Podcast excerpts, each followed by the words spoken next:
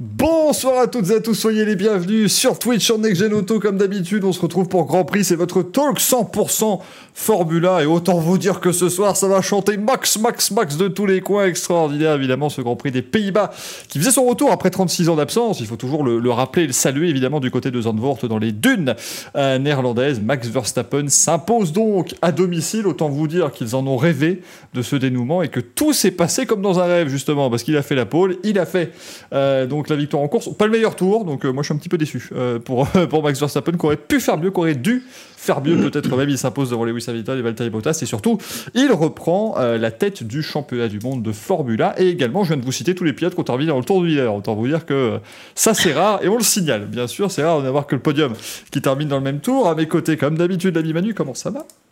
Bah écoute, ça va, salut à toi et salut à tous effectivement, ça a été un Grand Prix, bon, pas super animé, mais quand même mieux que, que ce qu'on s'attendait.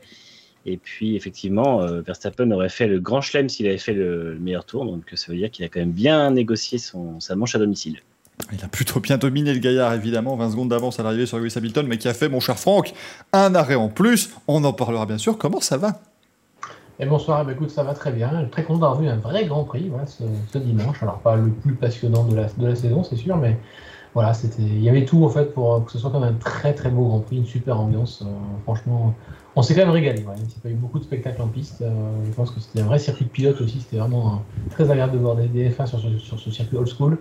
Et voilà, j'ai passé un très bon dimanche euh, malgré le, peu de spectacles en piste.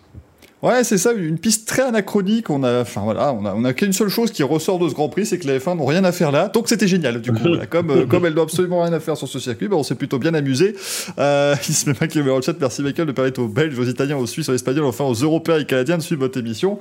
Tiens, donc je me demande à qui cela est-il adressé. Bon, on n'en parlera pas, euh, bien sûr. Euh, non, Giggs, Mercedes n'a toujours pas annoncé euh, Lucas Di Grassi hein, pour l'année prochaine, mais on, on, est sur le dossier, ça devrait intervenir très rapidement. Il a inventé les bankings, le gaillard. Donc franchement, pourquoi est-ce qu'il ne serait pas deuxième pilote Mercedes? Je ne sais pas. En tout cas, ce soir, on ne parlera pas au principe de Lucas Di Grassi quand même. Il n'est pas dans le conducteur qu'on vous a euh, prévu. On va évidemment revenir sur ce Grand Prix des Pays-Bas. Vous parlez un petit peu de tout ce qui s'est passé, du départ stratosphérique de Fernando Alonso. Bien sûr, rassurez-vous, la casquette est toujours là comme d'habitude. Et puis, euh, eh bien, on parlera également bah, de la de la brouille, de la bisbille, de ce que vous voulez chez As. Parce que bon Dieu que ça devient... Euh, l'ambiance devient très très peu supportable à mon avis au sein de l'écurie As. Donc on en parlera entre Nikita Mazepin et, euh, Mick Schumacher. Et puis on terminera sur un point euh, transfert. On avait prévu à la base uniquement de vous parler eh de cette petite brouille entre Mercedes et Red Bull. Vous allez me dire, il y en a tout le temps des brouilles entre les deux. Mais à propos, eh bien, notamment d'Alex Albon et Nick De Vries, et du, du, fait de les placer chez Alfa Romeo et chez Williams, mais Valtteri Bottas a signé un contrat pluriannuel avec Alfa Romeo, ça a en tout cas été annoncé aujourd'hui. Donc on parlera évidemment euh, de, euh, de cela. Tiens, j'ai pas vu moi les déclarations de Gunther, mais je sens que je vais me régaler en, regardant tout ça. Mais d'abord, eh bien le, Grand Prix. Voilà Max Verstappen qui est arrivé quand même sur un, circuit euh, de, de Zandvoort avec énormément de pression sur les épaules. comme je l'avais un petit peu signalé, bah, ces Grands Prix à domicile entre guillemets en Belgique, c'était quand même rarement bien passé parce que même si évidemment il n'est pas euh, belge sur sa licence, il y a grandi, et puis surtout, il avait quand même 60-75 000 personnes à chaque fois, chaque année, qui venaient uniquement pour lui, qui étaient tout habillés en orange. C'était quasiment la même ambiance qu'on avait ce week-end euh, à, Zandvoort. Ça ne lui a pas souri, mais là, du coup, il a gagné, et en Belgique, dans les circonstances qu'on connaît, et du coup, ici aux, Pays-Bas, Manu, ça t'a impressionné, cette force de Max, qui quand même, bon, déjà, fait la pole alors qu'il a un problème de DRS, puis déroule en course comme c'est comme rarement vu. Hein. Ouais, c'est sûr que ça a été un euh, week-end parfait pour lui. La pole, effectivement, il l'a fait avec le problème de DRS. Il a amélioré de 38 millième, donc ce qui est exactement l'écart avec Hamilton. Donc en fait, même sans son amélioration, il l'aurait faite à égalité, mais vu qu'il avait fait avant, c'était bon pour lui. Euh, en course, on a retrouvé une Red Bull bah, finalement vachement incisive, vachement équilibrée, un peu comme on l'avait euh, laissé il y a un moment déjà de ça, presque en Autriche, parce que finalement à Silverstone, on n'avait pas vraiment eu l'occasion de la voir on l'avait vu pendant la qualification sprint, elle était plutôt pas mal, mais après derrière ça a été compliqué en Hongrie. Et, enfin, en Hongrie, bon, c'est pareil, ils ont peu fait la course, mais c'est une voiture qui semblait quand même un peu perdre en, en tout cas par rapport à la Mercedes, perdre en performance. Et puis là, on voit que finalement, bah, c'est une voiture qui est super équilibrée sur un circuit qui demande beaucoup d'équilibre et beaucoup d'appui, un appui en tout cas bien équilibré et bien dosé. Euh, elle a été au rendez-vous et euh, en tout cas au moins une des deux Red Bull et pas qu'un peu quoi. Donc avec une, belle qualif, une course en tête, il fait 72 tours devant, donc euh, euh, Mercedes a essayé, mais finalement, on a presque senti rapidement de la résignation. Où en fait, ils n'avaient pas de solution. Il n'y avait pas de solution pour dépasser en piste. la tentative de mettre Bottas entre les deux, enfin Bottas devant en tout cas pour le ralentir a été, a été bonne au premier, au premier arrêt, mais Hamilton tombe dans le trafic et puis Bottas se rate au moment de défendre. Et la deuxième fois, Bottas est trop loin, donc comme ça c'était réglé. Quoi. Mais franchement, Red Bull revient d'un fort niveau et montre que la, saison n'a pas encore totalement switché en, faveur d'Hamilton, bien au contraire. La, phrase Bottas se loupe en défendant, j'ai l'impression de l'avoir déjà entendue 27 euh, fois, alors que nous ne faisons cette émission que depuis un mois et demi, deux mois. Donc franchement, rendez-vous compte, c'est assez incroyable. Euh, tu, confonds, tu confonds en Hongrie, c'était Bottas se loupe en attaquant. Oui, c'est oui, effectivement, c'était pas pareil du tout. Euh, voilà, il s'est loupé au freinage, il a été trop incisif, euh, Valtteri, euh, lors du Grand Prix de, Hongrie. Franck, j'imagine que tu as à peu près la, même analyse sur le week-end de, Max Verstappen en, aux Pays-Bas. Bah écoute, comme tu dis, il avait la pression chez lui, même si voilà, il, a fait le, mec qui, supportait bien ça, qui n'avait pas de, soucis avec, ça. On peut penser quand même qu'en en son fort intérieur, c'était pas évident non plus de tout aborder. Il a eu la bonne approche en, résistant à toutes les pressions médiatiques voilà, les, demandes et tout ça. Il a dit qu'il voulait faire un week-end absolument normal et c'est ce qu'il a fait. On l'a pas vu aller voir dans, les tribunes, faire diverses activités. Il est resté concentré sur, sa course. Il a, déroulé son week-end comme il le, voulait. Euh, il a été très bon aux deux moments cruciaux qui étaient bah, effectivement bah, la, qualification du samedi. il fallait absolument partir en pôle sur ce circuit parce que c'est très difficile de dépasser. Euh, on l'a vu euh, avec, Perez qui a, fait une, bonne remontée malgré tout, parce que vu la configuration du circuit, c'est pas évident, mais il fallait vraiment tout donner, il fallait vraiment se jeter euh, sur certains freinages pour pouvoir effectivement passer. Et voilà, et l'autre moment crucial qu'il a, qu'il a réussi, c'est effectivement le départ. alors là, pour avoir revu les, images encore tout récemment, ils ont, vraiment pris la même impulsion. Verstappen et Hamilton, c'était vraiment kiff-kiff. ce qui a permis du à, Max de, rester devant au premier virage, ensuite voilà, bah, de dérouler sa stratégie. Après, comme tu le dis, il y avait le paramètre Bottas en plus, voilà, que, Mercedes pouvait gérer. Ils n'ont pas très bien géré. Euh, il aurait pu effectivement ralentir un petit peu plus Verstappen sur son premier, euh, sur son premier arrêt. Euh, par contre, cette pneu était, vraiment mort et voilà, il n'a pas cherché non plus à être antisportif à outrance. D'ailleurs, ce fut aussi le cas quand Perez s'est fait prendre un tour par Lewis Hamilton. Il n'a pas non plus gêné plus que ça. il n'a pas donné l'aspiration après le banking, mais voilà, il s'est bien rangé aussi. Euh, je, note, voilà, je vais aussi noter le petit point positif, c'est que non seulement voilà, on a vu un super Grand Prix avec euh, Max qui s'impose, mais aussi avec Hamilton qui le félicite à la fin. Mm. Euh, voilà, ils se sont donné la collade, donc voilà, on peut dire que ils vont pas non plus se faire la, gueule jusqu'à la fin de la saison après l'accident de Silverstone. ça, a un peu remis les pendules à l'heure de ce côté-là. Et même Christian Horner a eu de, bons mots suite, suite à la course en disant que Mercedes avait aussi été très sportif voilà, en ne laissant pas effectivement Bottas bloquer définitivement Verstappen devant, et même en écartant les tuyaux au moment de, l'arrêt au stand de, Verstappen, qui permet effectivement à, Verstappen de rentrer dans des bonnes conditions dans ces stands très étroits. Donc voilà, des bons mots, de la sportivité, on retrouve peut-être la F1 d'avant l'accident de Silverstone. Donc voilà, bien lancé je pense sur la, fin de la saison avec ce Grand Prix, puisque la, Belgique, aurait dû lancer cette fin de saison, mais en fait c'est bord qui l'a lancé. Ah ouais, non, effectivement. Alors moi j'ai adoré quand même Lewis Hamilton, mais sa manière tellement cynique de dire que les fans néerlandais étaient extraordinaires. Le mec il se fait huer copieusement, il dit vous êtes géniaux, super, merci beaucoup, c'est génial. J'ai trouvé ça euh, merveilleux, mais c'est bien, il en a joué aussi. Et c'était un peu... Euh, vas-y Manu. J'ai quand, même trouvé, quand même trouvé les huées moins violentes qu'en Hongrie, et euh, finalement il y avait quelques fans qui huaient, mais il y a quand même une partie du public qui l'a acclamé. Alors je pense qu'il aurait gagné, ça aurait été autre chose il aurait gagné, il serait sûrement fait huer euh, par, par le public. Mais euh, globalement, il y a le fait qu'il ait perdu, euh, le public s'est transformé en bon perdant et lui aussi a été bon perdant. Donc c'était, on a échappé au, à la grosse polémique à ce niveau-là, je pense. Oui, c'est ça, tout, le monde sort bien, quoi. Dis-nous, Franck. Mm. Oui, c'était moins agressif en termes de. Voilà, des titués comme ça, mais pour le. Presque pour le fun, pour l'ambiance, en disant on vient te titiller un peu comme dans un stade de foot, un stade de foot calme, parce qu'il y a des stades de foot qui sont très énervés. Un stade de foot bon enfant, on va dire. Voilà, c'était plutôt sympathique. C'est vrai qu'on pouvait s'attendre à des choses voilà, assez terribles. Je pense aussi que le fait que l'enfant du pays ait gagné a largement aidé euh, les, supporters qui ont, qui ont l'air d'avoir passé aussi un très bon, euh, très bon week-end. Et il faut saluer l'organisation euh, néerlandaise parce que ça, c'est quand même. On parlait la semaine dernière des problèmes d'organisation à, Spa-Francorchamps en partie causés par la pluie. Hein. On ne va pas évidemment dire du mal du, circuit qui a fait comme il, comme il a pu. Mais j'ai lu une statistique qui était assez incroyable, c'est que seuls 2% des, euh, des, euh, des, spectateurs sont venus en voiture. Euh, tous les autres sont venus en transport en commun, que ce soit le train ou un vélo, euh, notamment, mais que ce soit voilà, le train, le tram, tout ce genre de choses, parce que Zandvoort avait été fermé à la circulation en fait en amont du, Grand Prix. Donc apparemment, bah, déjà pour tous les journalistes, toutes les personnes accréditées, toutes les personnes dans le monde de la F1, c'était génial parce que bah, ils sont rentrés directement dans le circuit, il n'y avait aucun problème. Et puis pour les spectateurs, bah, ça a permis de voir tout le monde à vélo, tranquillement, de pouvoir se balader un peu. Donc apparemment, ça a été extraordinairement bien géré. Et on parlait la semaine dernière des détritus qui avait été laissé en, Belgique, il faut savoir qu'il y avait un système euh, ici aux Pays-Bas qui était très euh, intelligent, c'est-à-dire que vous aviez un système de, jetons. Euh, vous donniez un jeton à l'entrée quand vous, quand vous alliez chercher une boisson, notamment dans un gobelet. Si vous rameniez votre gobelet à la fin de votre boisson pour en reprendre une autre, bon, vous donnez l'autre boisson comme ça. Si vous ne le faisiez pas, vous payez un euro.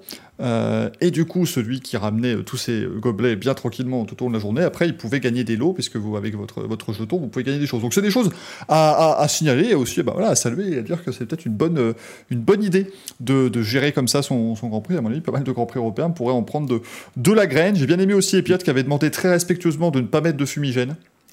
Donc c'est devenu un stade de foot en 15 secondes. C'était merveilleux, bien joué, vraiment. C'était parfait. Les fans de Honzo la radio qui disaient notamment qu'il était sûr que Verstappen allait gagner vu l'ambiance dans le, dans le dernier tour. Bref, je pense, messieurs, qu'on peut dresser un bilan euh, très satisfaisant de ce Grand Prix des Pays-Bas.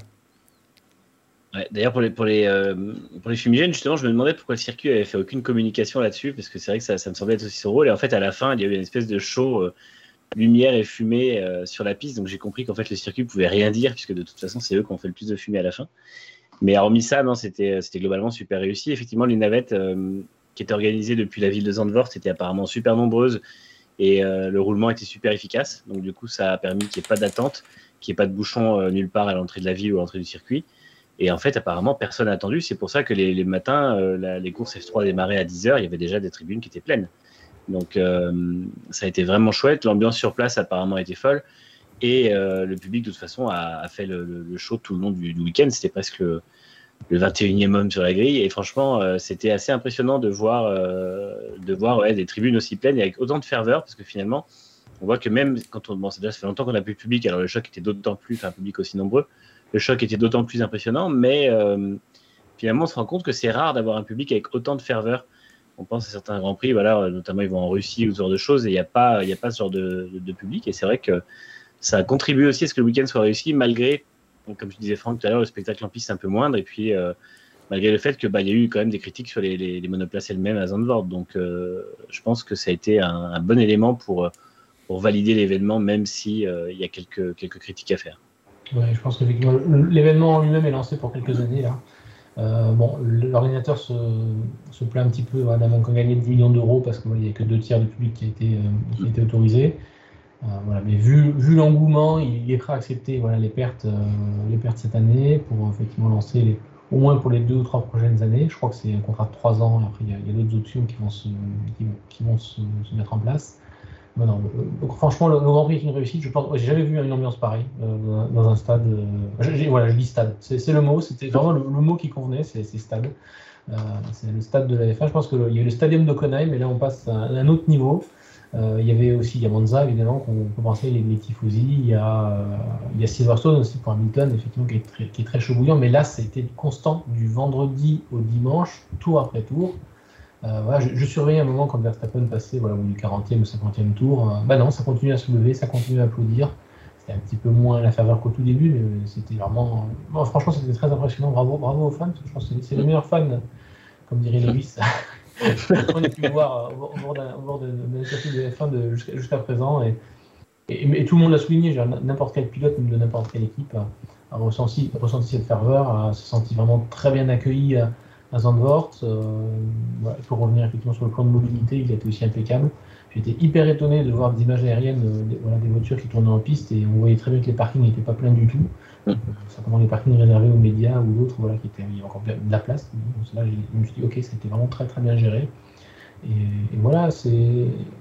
Après, voilà, les Pays-Bas sont, des pays, c'est un pays qui, est habitué à ce genre de, choses, à sensibilité écologique. On n'a pas entendu parler effectivement d'extinction rébellion à, côté de, à côté du circuit. C'était un, sujet avant Grand Prix, ça n'a pas été un sujet pendant. Euh, je ne sais pas s'il y a eu des manifestations ou autre chose, mais en tout cas, on n'en a pas entendu parler.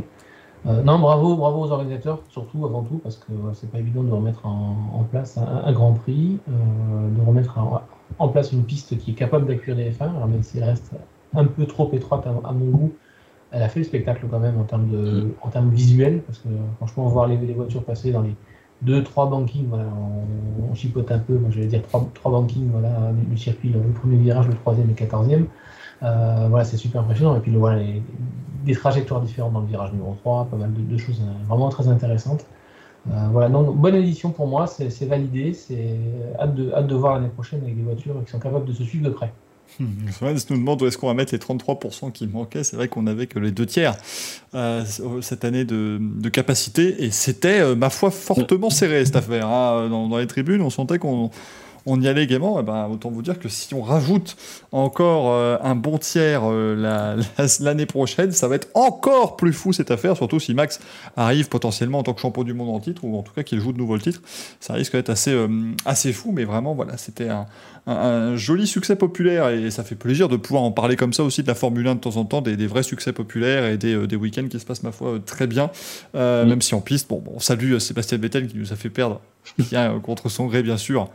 Bon, une euh, bonne moitié de séance en essai libre 1 quand même avec cette voiture qui, euh, qui était particulièrement récalcitrante.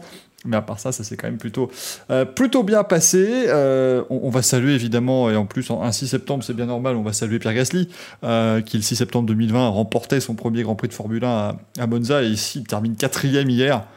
Il a encore été extraordinaire, hein, Pierre Gasly, c'est-à-dire que on, on, va, voilà, on a toujours envie de le signaler parce que si on arrête à un moment donné, ça va devenir normal ce qu'il fait avec cet AlphaTauri et ça n'est pas mm. normal. Il s'est qualifié quatrième devant les deux Ferrari. Il est resté devant les Ferrari euh, en course. Et puis il les a bien distancés, Manu. C'est-à-dire que c'est pas comme s'il avait euh, Leclerc euh, à ses trousses tout le long. Il a, il a fait une course tout seul. Mais c'était mm. exactement ce qu'on lui demandait. Ah non, il a, il a fait sa course sans, sans soucier de ce qu'il y avait autour de lui.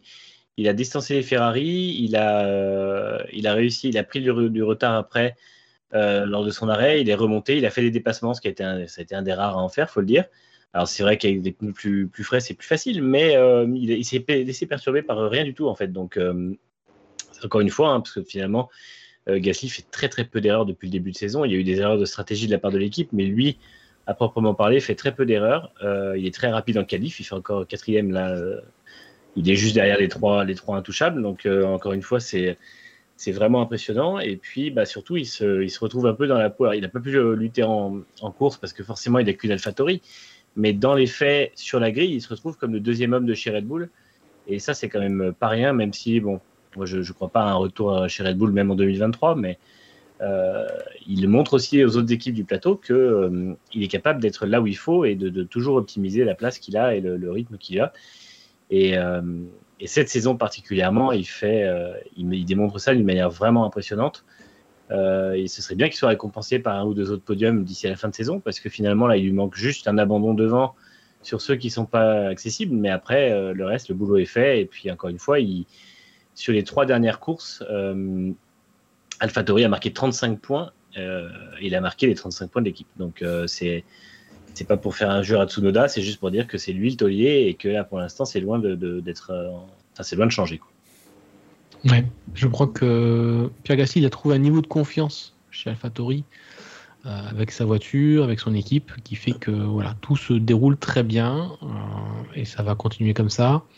La quatrième place, encore, effectivement, c'est, impressionnant avec, avec, sa, avec, sa, voiture. On peut se, demander, se demander ce que pourraient faire d'autres, d'autres pilotes à, sa place. Euh, je suis pas sûr qu'il pourrait faire beaucoup mieux parce que voilà, je pense qu'il a une maîtrise aujourd'hui de son AlphaTauri qui est, qui est excellente. Euh, ce qui du coup à chaque fois relance le débat, mais pourquoi c'est pas lui qui a été nommé aux côtés de Perez Voilà pourquoi Helmut Marco et Christian Horner se, cantonnent à, voir le garder absolument chez AlphaTauri. Euh, je peux comprendre effectivement que le fait de le mettre à côté de Max Verstappen pour le redéstabiliser ou autre chose, ça peut être, ça peut être un, un problème. Il est effectivement très bien chez AlphaTauri. Euh, S'il continue à signer des, des, quatrièmes places, des cinquièmes places, sixièmes places, ça sera, ça sera très bien pour lui parce que je pense que son, but maintenant, c'est de, sortir de ce, de ce contrat AlphaTauri. Je dis pas du, contrat Red Bull parce que rien n'exclut qu'il pourrait revenir chez Red Bull à un moment ou à un autre, mais euh, il, est clair qu'il il pourra pas progresser dans cette équipe euh, Red Bull jusqu'à ce que Max Verstappen soit là et Sergio Perez aussi. Donc ça sera la fin de son contrat chez Red Bull un départ ailleurs si, euh, si, si, Helmut Marco et Christian Horner le, le, souhaitent. Après, euh, voilà, Pierre Gasly sera, il sera maître de son destin fin 2023, il me semble. Donc euh, voilà, il, a encore deux ans, il a encore deux ans à tenir. et il sera certainement très haut sur la liste d'autres équipes. parce c'est évident que c'est le mental qui a joué aussi. Je pense aussi le, le, fait de le lancer comme ça directement chez Red Bull avec assez peu de préparation aussi face à Max Verstappen, euh, qui fait qu'il a été un peu déstabilisé il y a, il y a deux ans.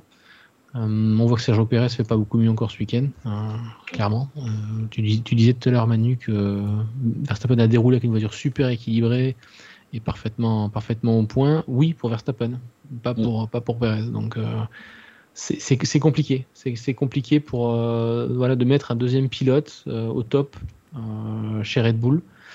Donc autant qu'il reste chez AlphaTauri, qui continue à dérouler des, voilà, quatrièmes places en qualification en course, ça va aider Faenza, ça va aider AlphaTauri. En 2022, avec des voitures qui seront plus proches, ça pourrait être encore mieux. même si pour AlphaTauri, je vois plutôt 2023, parce que le temps qu'ils récupèrent les développements de Red Bull de l'année prochaine, ce sera plutôt sur 2023 qu'il faudra miser.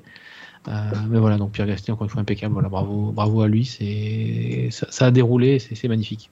Mm. Non, c'était un très très beau mm. week-end de, Pierre, euh, très clairement.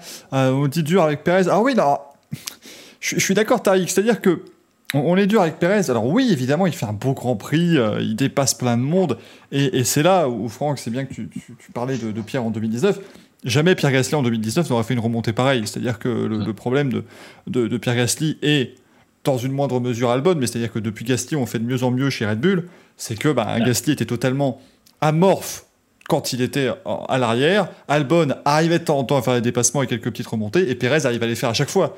Mais s'il part des stands, c'est à la base parce qu'il s'est retrouvé 16e sur la grille, parce qu'il n'a pas réussi à sortir de la Q1. Quoi. Donc euh, on peut pas dire que c'est un bon week-end non plus. il y, a aussi le niveau de la Red Bull qui change, parce que début 2019, il y avait un tel gap entre les trois premiers teams qui étaient euh, Mercedes, Ferrari, Red Bull et le reste, Gasly partait loin, il pouvait remonter sixième, mais il était quand même à un tour des leaders le temps de, euh, de se battre dans le peloton et ça faisait moins cet effet remonté. Ouais, mais Manu, même quand il se retrouvait derrière une McLaren, derrière une voiture qui n'était pas de ce top, il ne la passait pas en fait, c'est ça le truc, c'est qu'il passait des, des, grands prix entiers derrière une McLaren qui, à qui lui mettait une seconde tour en inclinaire. Mais bizarrement, c'est surtout arrivé sur la toute fin de son, les deux trois dernières courses avant qu'il soit rétrogradé. Et, c'est un peu le passage à vide qu'a eu Perez juste après son podium et sa victoire en fait. Et euh, il faudrait que Red Bull arrive à comprendre pourquoi tous les pilotes, à un moment ou à un autre, ont un passage à vide. Albon fait un super début de, passage chez Red Bull avec la fin de saison 2019. Il manque le podium au Brésil. Il attaque avec un bon début 2020. Il manque le podium en Autriche. C'est jamais, les deux fois, c'est pas de sa faute. Et après, il s'effondre. Il n'y a personne pour le rattraper, personne pour le remonter. Et euh, là, finalement, Pérez, le seul avantage qu'il a, c'est qu'il est habitué au passage à vide. Il est habitué à comment fonctionne une carrière en F1. Et il a déjà eu ça dans d'autres équipes. Euh, il l'a eu chez Sauber, il l'a eu chez Force India. Et du coup, il sait comment remonter. Donc, il arrive à tenir la, baraque, il arrive quand même à, voilà, il fait une mauvaise qualif, et ben il fait une bonne course, de toute façon, c'est déjà comme ça qu'il fonctionne de base. Et en plus, il, arrive à se, il arrive au moins à mettre de côté un peu les sentiments. Mais pour un jeune pilote comme l'était Gasly quand il arrivé ou Albon après, c'est des pilotes qui ont besoin euh, d'être encadrés quand ils ont ce genre de passage à vide parce qu'ils savent pas encore ce que c'est. Gasly, il avait une saison et demie dans les pattes. Euh, Albon avait une demi-saison, euh, c'est normal qu'il n'y arrive pas. Par contre, Red Bull doit comprendre pourquoi la voiture est si pointue. Alors, est-ce que c'est les réglages de Verstappen? Est-ce que c'est le développement de Verstappen qui fait ça? Ou est-ce qu'il y a autre chose? Et euh, elle doit comprendre pourquoi, justement, ils ne sont pas capables d'avoir, un, avec trois pilotes au, profil très différent, d'en avoir un qui arrive à mieux résister que ça à Verstappen. Parce que je ne peux pas croire qu'un Verstappen vaille 8, 9 dixièmes ou une seconde de mieux qu'un Perez de la même façon qu'un Hamilton ne vaudrait pas une seconde de mieux qu'un Bottas, et s'il y avait un tel écart entre les deux, il faudrait s'en inquiéter. Et euh, Verstappen est très bon, mais il n'y a, pas, a pas deux pilotes de F1, euh, en tout cas dans un top team, qui se valent comme ça une seconde d'écart, plus maintenant, plus en F1 moderne. Et je pense que c'est là que Red Bull doit, essayer de comprendre pourquoi, euh, pourquoi ça se passe comme ça. Après, pour la course de Perez hier, pour en revenir à ça, oui, il fait une très bonne course, mais c'est vrai que pour moi, c'est le strict minimum qui remonte dans le top 10. Il ne faut pas oublier que sa stratégie, c'est lui-même qui l'a pourri en faisant une erreur. Il était parti pour faire un long relais en pneu dur au départ, et en fait, il le ruine au huitième tour avec un, blocage. Du coup, forcément, il remonte pas plus loin que le top 10, mais c'est de sa faute. Donc, euh, pour moi, il fait le strict minimum. C'est une belle course, mais ça vaut pas le, pilote du jour comme il a été élu, et c'est pas non plus ce qu'on attend de lui dans un week-end comme ça, avec une mauvaise qualif de toute façon. Oui, clairement, là, je pense que Perez, ce week-end, il s'est encore distingué du mauvais côté. Euh, maintenant, il faut que Red Bull prenne le taureau par les cornes, si on peut dire, et ne joue plus avec lui comme ça en Q1. Voilà, c'est la Q1 pour moi, ça doit se passer sans problème, aussi bien pour Verstappen que pour Perez. voilà, le fait de ne pas signer, de pas avoir signé le deuxième temps ou troisième temps, je crois que c'était son troisième tour chrono euh, en fin de Q1 euh, parce qu'il se retrouve piégé bêtement dans le trafic par le drapeau à damier. c'est pas normal, pas chez Red Bull. On peut comprendre qu'une équipe comme Williams, Haas ou Alfa Romeo joue sur les dernières secondes parce que le, grip de la piste est, plus intéressant. Euh, je suis désolé, Perez, il a pas besoin de ça normalement. c'est ça. donc voilà, il y, a des choses à revoir clairement en termes de stratégie et que tant que Perez sera pas plus à l'aise avec sa voiture, il faut pas le faut pas le faire jouer comme ça à la dernière minute, quoi. C'est pas possible. C'est ça, c'est ça. C'est que tout à l'heure, effectivement, je dis que c'est Perez. On me dit dans le chat que c'est Red Bull. Oui, Red Bull gère pas bien, mais on ne doit pas se retrouver. C'est déjà arrivé, évidemment. Euh, Ricardo s'était fait piéger comme ça. Perez aussi, je crois que c'est pas d'ailleurs pas la première fois. Mais bon, il doit pas. Euh, si effectivement, en plus, c'est son troisième tour chrono, euh, t'en as quand même eu deux pour mettre la machine en route. Il aurait dû faire ce qu'il fallait, quoi. Ouais, et puis c'est vrai que c'est encore une fois, c'est un, un, scénario qu'on a déjà vu avec Gasly et Albon. C'est des pilotes qui se sont déjà fait piéger en Q1. Et euh, ça arrive jamais à Verstappen. Alors, est-ce qu'il y a aussi une question stratégique? Est-ce que le, moment, le timing est trop tard, trop tôt à des moments? C'est vrai que là, la piste évoluait beaucoup. Alors, du coup, les, le, moindre, moindre erreur en fin de Q1 était catastrophique, hein, ça c'est clair. Et là, là c'est là que Perez a un problème c'est que non seulement la, euh, le timing est pas bon et en plus, il améliore pas comme il faudrait dans son, tour, dans son dernier tour rapide. Mais euh, il y a vraiment quelque chose à trouver, ça c'est sûr. Il y, a, un problème, il y a un problème fondamental dans la gestion en fait de ce côté-là du garage. C'est ça, donc il va falloir évidemment euh, faire mieux, hein, clairement chez, chez Red Bull. Merci à Rolly qui s'est abonné sur, sur Twitch. Euh, il se met qui demande aussi croyez-vous que Max va bientôt changer de moteur? Ah, ça va lui arriver, hein, de toute façon. Ça, je pense que malheureusement, les pénalités vont arriver en fin de saison pour, euh, pour Max Verstappen parce qu'il nous reste encore, ben, si je dis pas de bêtises, 9 grands prix maintenant. Au mieux, ça dépend encore de, des, éventuels mouvements du, côté du, calendrier. Mais effectivement, ça va être compliqué pour, pour Verstappen, qui au moins n'aura pas eu à, à changer à domicile, ce qui est déjà une très bonne chose pour lui. Euh, Leclerc, Sainz 5 et 7 chez Ferrari, bah écoutez, un très très bon week-end. C'est très important d'avoir fait un week-end pareil là où McLaren, parce qu'on va parler des deux en même temps un petit peu, mais là où McLaren s'est quand même effondré totalement, à un point seulement à Zandvoort, un, Lando Norris qui n'a pas été là de toutes les qualifs, hein. euh, parce qu'en Q1 il passe déjà limite, Q2 il se fait éliminer, Ricardo le bat. Alors Ricardo fait pas une mauvaise qualif en soi, mais en course il s'est un petit peu effondré. Euh, ça fait que maintenant c'est Ferrari qui est troisième du championnat. Vas-y, Franck. Ouais, effectivement, ça s'équilibre selon les circuits. Euh, Zandvoort correspondait un peu plus aux qualités de la Ferrari, je pense, surtout avec les virages serrés euh, qu'il y a sur, ce, sur, ce, sur quelques parties de ce circuit. Voilà, je pense euh, voilà, au, virage, au virage 1, au virage, au virage 3. Euh, en regardant d'ailleurs les secteurs, c'est un peu là que ça, se confirme. Hein. J'ai regardé un petit peu pourquoi Ferrari réussissait à dominer McLaren. C'est vraiment sur ces quelques virages lents où elle réussit à reprendre sur des mini-secteurs un peu, un, peu de, un peu de distance sur McLaren entre les deux, ça va être à couteau tiré selon, selon les circuits, selon la configuration. Donc on va, on va attendre de voir ce que ça va donner sur la fin de la saison, parce qu'il y a encore pas mal de, circuits différents. Mais pour Zandvoort, effectivement, Ferrari a très bien géré. Ils se retrouvent un, petit peu comme, un peu comme Pierre, Gasly, un petit peu tout seul euh, dans leur coin. Bon, Carlos Sainz, c'est un peu plein de, du manque d'adhérence sur, sur, sa voiture. Il, a, il, il comprend pas pourquoi il a été aussi lent ce qui lui a permis de, ce qui lui a malheureusement permis de, perdre une place sur, sur, Fernando Alonso qui a tout donné euh, dans, son dernier relais pour, pour passer euh, son, son, enfin son, pardon, son compatriote. Donc, euh, non, Il y aura un, épisode entier sur Netflix, hein, bien sûr, entre, ah bah Le, duel espagnol, voilà, qui s'est bien qui bien terminé pour, pour Alonso et un peu, un peu moins bien pour Sainz. Non, voilà, ça, va, vraiment dépendre des circuits. Je, vous parie qu'à malheureusement pour Ferrari, ça, ira beaucoup mieux du côté de McLaren avec le moteur Mercedes, forcément. Euh, ça ira un petit peu moins bien du côté de Ferrari. Euh, à moins qu'ils sortent leur euh, évolution moteur à, ce moment-là, mais bon, ça permettrait, de, ça leur coûterait vraiment des places sur la grille, il me semble. Euh, parce qu'en fait Monza c'est aussi des, pas mal de, de chicanes, donc de, de, de, portions serrées qui leur permettraient de mieux réaccélérer. Après derrière en termes de finesse, en termes de vitesse de pointe, je sais pas trop ce que ça donnerait face à la McLaren sur ce genre de configuration. mais ça va vraiment, ça va vraiment voilà, balancer à gauche, à droite, euh, une fois faire une fois McLaren jusqu'en fin de saison. Je pense que ça va se, ça va jouer à quelques points aussi euh, au final. Donc c'est un peu comme voilà, comme entre Mercedes et Red Bull, ça va se, ça va se jouer au finish entre, entre les deux. Donc là, ben voilà, avantage, avantage Ferrari ce, ce week-end-là. Mm. C'est vrai que Ferrari a mis un gros coup quand même là, parce que 15 points d'un coup, euh, en plus que McLaren, c'est assez impressionnant. Euh, Monza, clairement, sera pour McLaren. On voit que dans le premier secteur à Spa, euh, de toute façon, McLaren était très très bien. Il y a beaucoup de vitesse, il y a beaucoup de motricité sur cette voiture, ce qu'il n'y a pas forcément sur la Ferrari. Euh, je pense pas que Ferrari osera prendre des pénalités devant les tifosi parce que ce serait un peu un, désaveu en leur disant dès le, début, dès le du week-end qu'il n'y aura pas de résultat. Et je pense qu'ils veulent quand même espérer une course un peu folle et, et aller choper un top 5, voire un podium s'ils le peuvent, parce que ce serait pour eux euh, un, retour en forme. Il ne faut pas oublier que l'an dernier, à, à, Monza, la performance de Ferrari était catastrophique avec une élimination en Q3, une élimination euh, en Q1, élimination en Q2. donc ils ont besoin un peu de se racheter auprès de leur public, et c'est vrai que finalement ce sera le moment de le faire. mais ça va pas être le week-end le plus facile pour eux. L'avantage qu'ils ont maintenant, c'est qu'ils peuvent perdre un peu de points sur McLaren, sachant que, ouais, sachant qu'après les circuits qui arrivent par la suite, euh, pour un peu plus leur convenir. Euh, je pense à, notamment à, à, Sochi et ses virages à angle droit qui pourraient être un peu mieux pour la Ferrari. Euh, mais c'est vrai que la, lutte est super intense. Là, McLaren a vraiment marqué le pas, notamment parce que Norris était absent. Alors, j'ai vu des gens qui disent oh là, Norris commence à perdre en vitesse. Non, Norris fait une très très bonne saison. en Hongrie, il se fait ramasser au départ. C'est pas Francorchamps, il se crache en qualif. Là, il est un peu en dessous au niveau du, du rythme, mais il faut pas oublier qu'avant ça, il, fait, il enchaîne 6 top 5 d'affilée, je crois.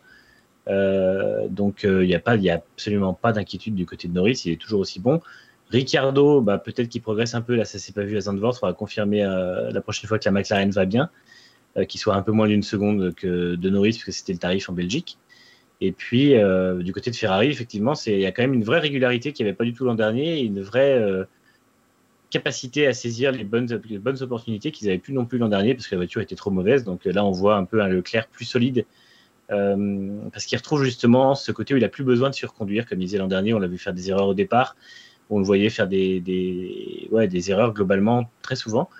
Là, on voit qu'il est un peu plus serein et l'entente avec Sainz a l'air très très bonne, même si Sainz fait des erreurs, c'est pareil, ça, ça bosse dans le même sens. Et en l'occurrence, ça bosse bien. Ils font la troisième ligne et puis 5 et, 5 et 7 en course, donc euh, pour eux, euh, c'est la saison dont ils avaient besoin, je pense, histoire d'oublier vraiment le fiasco de l'an dernier. Ouais, c'est devenu une très bonne équipe de milieu de grille, en fait, Ferrari. C'est un peu. Alors, c'est triste, évidemment, de dire ça pour l'instant, mais ça montre quand même un, un certain regain de performance par rapport à l'an dernier, où c'était une mauvaise équipe de milieu de grille. Donc, euh, déjà, c'est, c'est bien mieux pour eux. Euh, sixième place de Fernando Alonso, écoutez, encore une fois, voilà, bon, c'est, on va me dire que ça y est, je remets la casquette de la mauvaise foi, tout ça, certes, mais il fait quand même encore un très bon Grand Prix.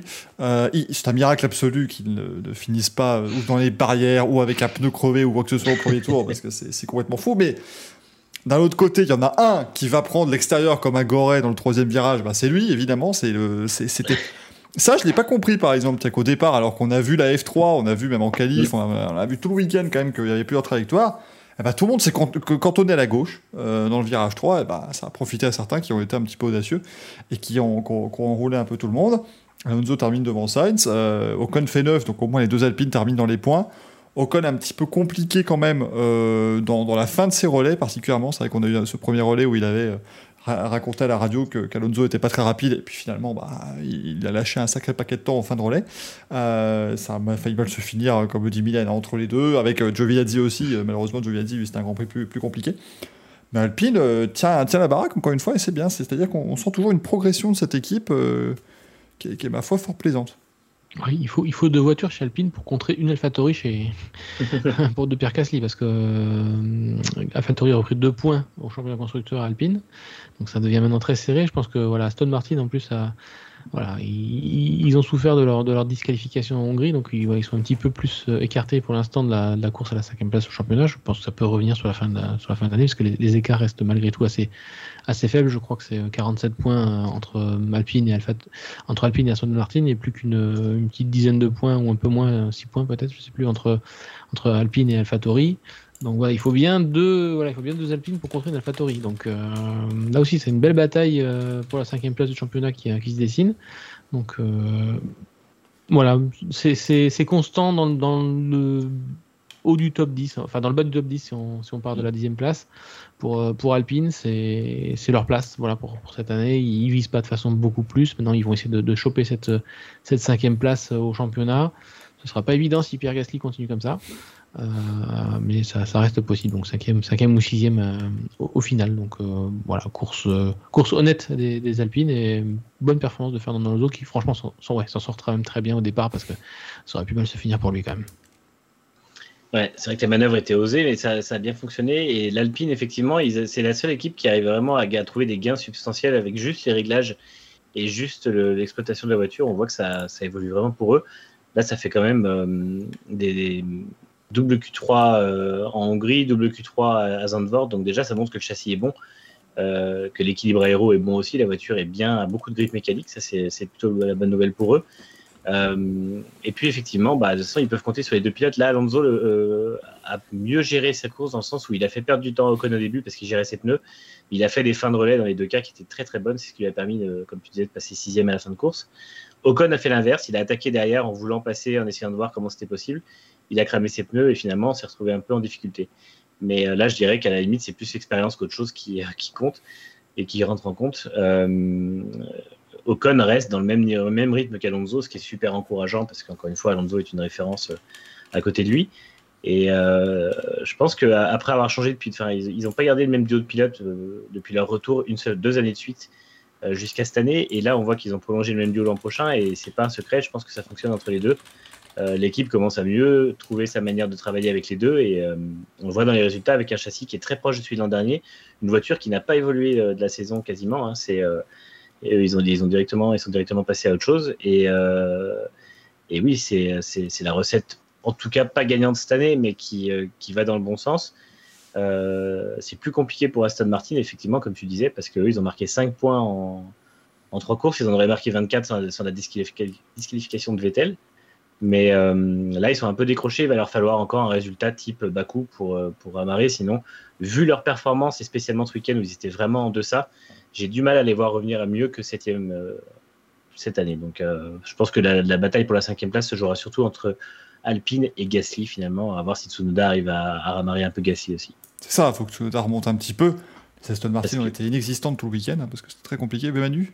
Ouais, non, j'allais dire, en plus, Tsunoda prend quand même une seconde 7 par Gasly en qualif, ce qui est euh, un des plus gros écarts cette année entre les deux. Et euh, le prendre au bout de 13 courses, ça fait un peu mal quand même. Donc il va falloir qu'il trouve aussi la solution chez AlphaTauri pour que les deux voitures soient. Euh, et là, plutôt peut-être les deux pilotes, malheureusement, soient au même niveau. Ouais, Tsunoda, malheureusement, là, il n'y a, plus, a plus rien. Hein, en ce moment, c'est très compliqué pour le, jeune japonais. Aston Martin, comme on disait, là, il n'y a pas rien du tout. Dis-nous, Franck il a l'air un peu paralysé en fait suite à ses erreurs voilà, qu'il a, qu'il a fait en essai libre ou en qualification. On a dit de faire attention, il a dit qu'il changeait son approche et du coup son approche est peut-être un peu trop prudente pour le coup euh, et il, n'arrive plus à passer voilà, ou la Q1 ou la Q2 être vraiment. il arrivait en, Q3 avant donc euh, voilà, après, après bon, Zandvoort, c'est quand même un circuit un peu particulier. Euh, il faut vraiment du courage. Hein. Je, je, pense pour avoir vraiment vu les essais, euh, vraiment bien, bien regarder les trajectoires et tout ça, il faut, faut vraiment engager. Hein. il faut avoir une mm. confiance dans sa voiture pour aller chercher un temps. Il y a des, comme des virages très très rapides dans le secteur 2 où il faut vraiment se lâcher, il faut avoir confiance dans sa voiture.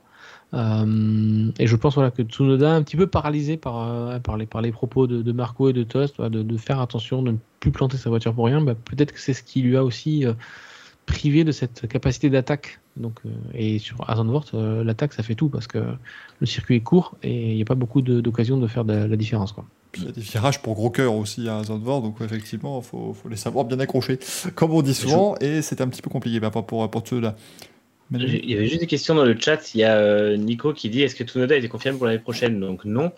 Et on nous dit, Manjox qui dit il, va l'être, il, est protégé par Honda. Il faut savoir qu'il est protégé par Red Bull aussi c'est quand même le, vrai élément euh, jeune de Marco euh, qui veut voir euh, triompher et avoir du succès. Malheureusement, pour l'instant, c'est pas le cas. Mais de toute façon, comme l'a dit Franz Tost, donc le directeur d'Alphatori, il n'a juste aucune alternative à Tsunoda pour l'an prochain. Lawson et Vips ne sont pas prêts. Auger est trop jeune. Donc pour l'instant, malgré les bons résultats de Lawson en, DTM ce week-end, il n'y a pas d'alternative sérieuse à Tsunoda. Donc il y a de très fortes chances, vu son jeune âge et son manque d'expérience, qu'il lui offre une deuxième année pour dire voilà, au moins, on aura quand même tenté quelque chose. Je pense qu'ils ont aussi compris que la méthode de virer un pilote par an, c'est pas la meilleure. Et ben, ils vont essayer de le, faire aller au bout, au moins pour voir euh, jusqu'où il peut progresser. Et puis ils sont Gasly. Ils ont une assurance tout risque qui est, qui Pierre Gasly. Ils peuvent se permettre un peu de tâtonner avec la deuxième voiture. Donc c'est plutôt pas mal pour eux. Les Aston Martin font 12 et 13. Écoutez, ils ont été inexistants tout le week-end. Bon, Sébastien Vettel fait un tête à queue histoire qu'on voit la, voiture euh, pendant le Grand Prix. Mais sinon, c'était pas, pas grand chose.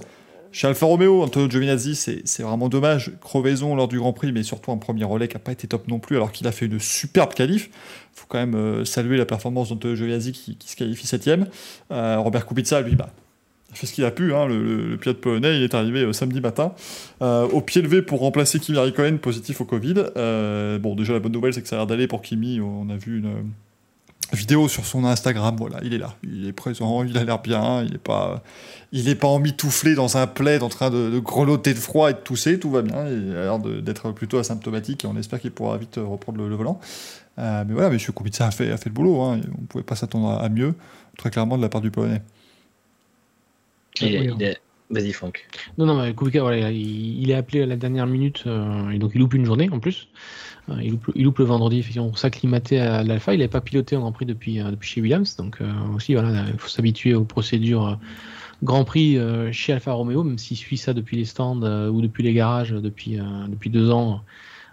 c'est autre chose que d'être dans la voiture. Donc voilà, il a, il a fait le job, il a, il a pallié il a pallié au manque de, de Kimi Raikkonen. Il a, hum, comment dire j'avais un mot en fait pour lui, c'est voilà, c'est le guerrier quoi. Il est, il, est là pour euh, voilà pour soutenir la baraque. Euh, alors il y a le sponsor euh, Orlan qui a de toute façon n'aurait pas accepté qu'un autre pilote remplace Kimi Raikkonen pour pour ce Grand Prix. C'est quand même le sponsor titre de de, l'équipe et le sponsor personnel de, de Kubica. Donc il n'y avait pas trop de questions à se poser sur qui allait remplacer Kimi Raikkonen. Il y a eu quelques, doutes à un moment quand euh, Alfa Romeo a annoncé le, test positif au Covid de, de Kimi, mais qu'il n'y a pas eu la confirmation dans le même communiqué de, de l'arrivée de Kubica. Ça, ça n'a duré que quelques minutes, mais euh, voilà, il y a eu, quelques, quelques interrogations. Non, euh, Kubica, il a fait, il a fait le job euh, sans, aucun souci, avec, avec les limitations qu'on lui connaît maintenant.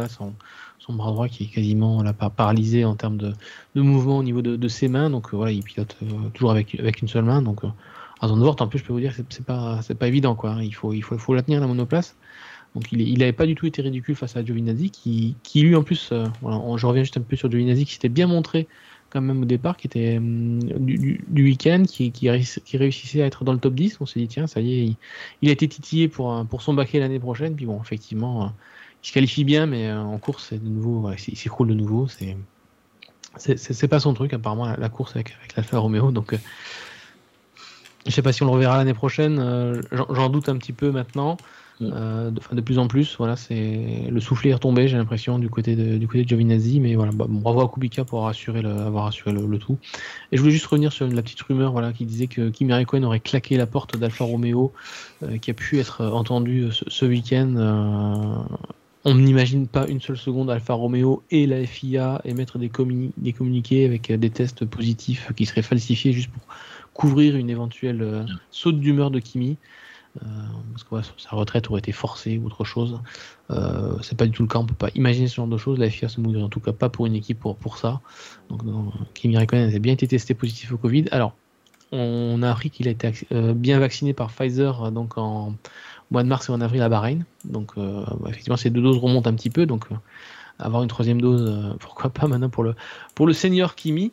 mais ça donne aussi un, de l'espoir pour Monza parce que du coup, la, charge virale pourrait peut-être redescendre assez vite dans la semaine. Et peut-être qu'avec un double test négatif juste avant Monza, il pourrait déjà reprendre le, vol à Monza. Voilà. Ça serait le, point positif pour lui. Et, avant qu'on se réjouisse, si jamais, pas pour se réjouir d'un test positif, mais non, hein, comme, comme on l'a indiqué dans le chat, Théo Pourchère ne remplacera pas euh, Kimi Raikkonen à Monza. De toute façon, il roule en F2. Et euh, je pense qu'on. Et puis, il n'y a pas la super licence, de toute façon. Il n'y a pas la super licence, ouais. En fait, Pourchère, c'est euh, faut pas idéaliser. Il, a, il est très bon, mais il est très jeune. Hein. L'an dernier, il était qu'en F3. Laissons-lui le temps. Il n'y a, a, pas d'urgence. Même Frédéric Vasseur dit il n'y a pas d'urgence. Il n'est pas encore certain. Alors, c'est un peu le problème du format F2 cette année il n'a pas eu assez d'éléments pour, euh, pour voir ce que donnait pour Cher sur l'ensemble d'une saison. Euh, pour Cher donne des, bonnes choses en interne quand il fait des essais du simulateur, ça c'est certain. Maintenant, euh, en, l'occurrence, on a eu Frédéric Vasseur en interview sur NextGen et comme il, a dit, euh, je crois même pas que Théo Pourchère ait le permis. Il vient d'avoir 18 ans, il y a le temps. Donc il il faut pas le précipiter. De toute façon, il n'y a pas le risque, comme Schwartzmann par exemple, qui se fait un peu oublier par la Ferrari parce qu'il fait une moins bonne saison cette année. Euh, Vasseur n'oubliera pas pour cher l'an prochain si pour cher n'est pas meilleur ou si pour cher marque un peu le pas en F2. Euh, il en fait un pilote d'avenir, il en fait un pilote de, un pilote futur pilote sober, il l'a dit clairement. Et euh, du coup, il n'y aura pas d'inquiétude si pour cher n'est pas pris l'an prochain. Il rattrape pas son occasion. Donc il faut, il faut lui laisser le temps. Et en l'occurrence, là, de toute façon, pour Monza, il n'a pas la super licence. Si, de toute façon, si Raikkonen est, et pas là à Monza, ce sera Kubica encore, puisque Calum Mailot est aux États-Unis pour l'IndyCar. Mm. Donc euh, il n'y aura pas d'autres, il n'y a pas beaucoup de candidats. Et puis euh, Kubica a la super licence, il est au niveau, donc il n'y a pas de raison. Faut, faut, sa performance à, à Zandvoort est très bonne. Monza est moins exigeant pour les, pour les bras. Donc il n'y a pas de raison. Et puis, comme il a dit à la fin de la course, c'est la première fois depuis 2010 qu'il a une F1 pour se battre et qui, qui se fait plaisir au volant. Donc autant lui laisser une course en plus parce que c'est sûr qu'avec Williams, il se battait pas des masses, euh, le, Robert.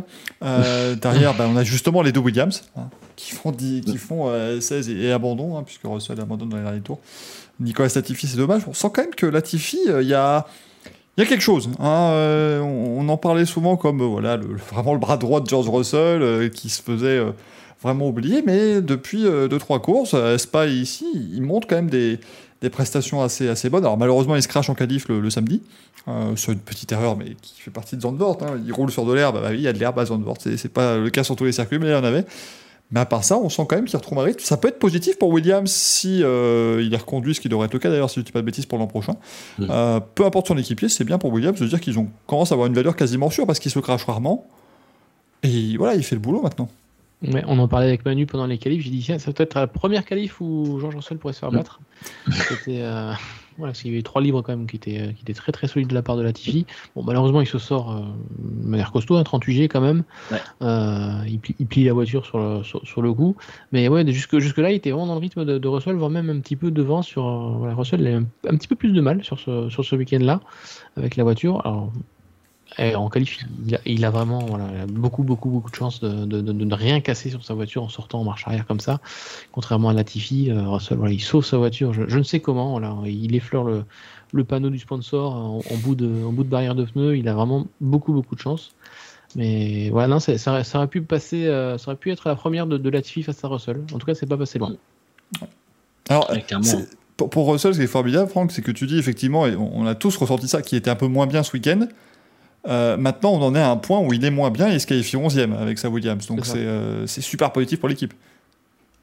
De toute façon, Williams, c'est euh, Williams, c'est des vrais gros progrès. Hein. encore une fois, c'est pareil. Eux, c'est vraiment purement l'exploitation et l'organisation de l'équipe, puisqu'ils ont un châssis, la base de châssis est la même depuis 2019. Ils ont un petit peu fait des évolutions, mais tant que Dorilton n'était pas là et Dorilton est arrivé en fin d'année dernière, il n'y a pas eu grand chose de fait. Il faut pas oublier qu'il y a deux ans, c'est une équipe qui rate la moitié des essais hivernaux parce qu'il n'y a pas de budget pour finir de construire les voitures. Donc les, progrès semblent difficiles et longs, mais c'est euh, ce qu'ils ont réalisé en deux ans, c'est absolument immense. Russell en est grandement responsable, et puis nouveau management aussi. Et effectivement, la passation de flambeau avec Latifi pour que Latifi devienne potentiellement le leader de l'équipe, elle est pas loin s'il continue à marquer les progrès qu'il a marqués depuis le début de, saison. donc c'est positif chez Williams. Et puis on va euh, se lancer dans notre deuxième sujet, puisqu'il n'y a qu'une seule équipe, vous aurez remarqué, dont on n'a pas parlé aujourd'hui, mais rassurez-vous, on va en parler maintenant. Euh, c'est l'écurie As, du coup, avec Mick Schumacher et Nikita Mazepin. Bon, euh, dire que le torchon brûle, je pense, serait euh, un euphémisme parce que franchement, ça devient euh, très compliqué, je pense, au sein de l'écurie américaine. Donc, pour ceux qui n'ont pas suivi tout le feuilleton, samedi en qualification, Nikita Mazepin était, colère. Hein. il était rouge, bouillant de colère, l'ami Nikita Mazepin, parce que selon lui, eh bien, Mick Schumacher n'aurait pas respecté en fait le, le protocole habituel chez As, c'est-à-dire de voilà euh, faire en sorte que euh, à chaque Grand Prix, c'est une voiture différente qui est la première à prendre la piste. C'est un avantage quand même d'être le premier à prendre la piste dans une équipe, euh, puisqu'on bénéficie en général d'un peu plus de, pistes claires. pour avoir revu toutes les caméras embarquées, tout ça, c'est très facile de taper sur Nikita Mazepin. je pense que c'est un sport national en Formule 1 depuis le début de l'année. Force est de constater qu'il a raison. C'est-à-dire qu'il sort des stands, bah, il y a Mick Schumacher euh, derrière lui, donc euh, voilà, effectivement, As l'a lancé en premier, donc c'est le protocole.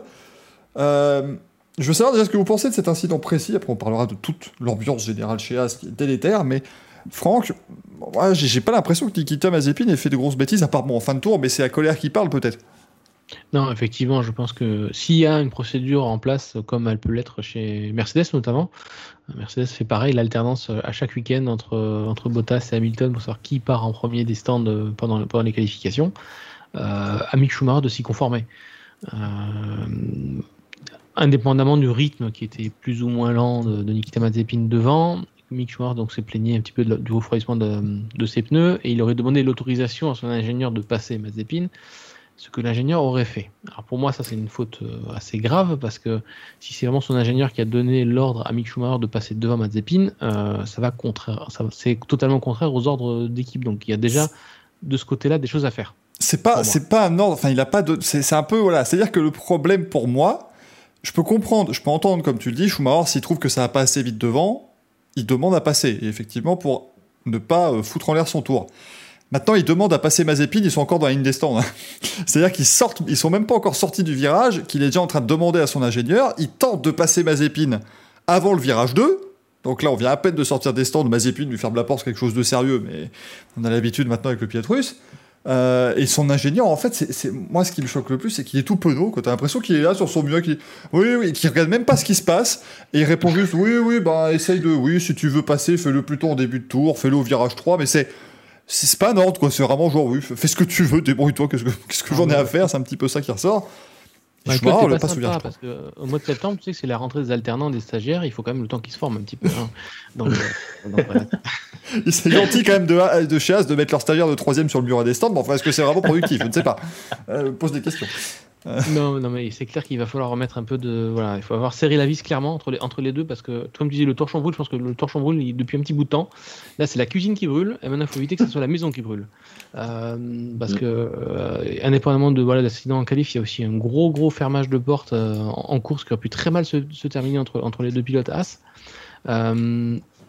Et c'est vrai, des accidents qui sont vraiment pas nécessaires du tout entre ces deux pilotes qui de toute façon ne se battent pas du tout pour les points. Ils sont là pour apprendre, ils sont là pour apprendre à gérer une course, à gérer des pneus, à gérer des ordres d'équipe, à gérer des ravitaillements, enfin dans des, des- des changements de pneus. Ils sont là pour apprendre le métier pour l'année prochaine.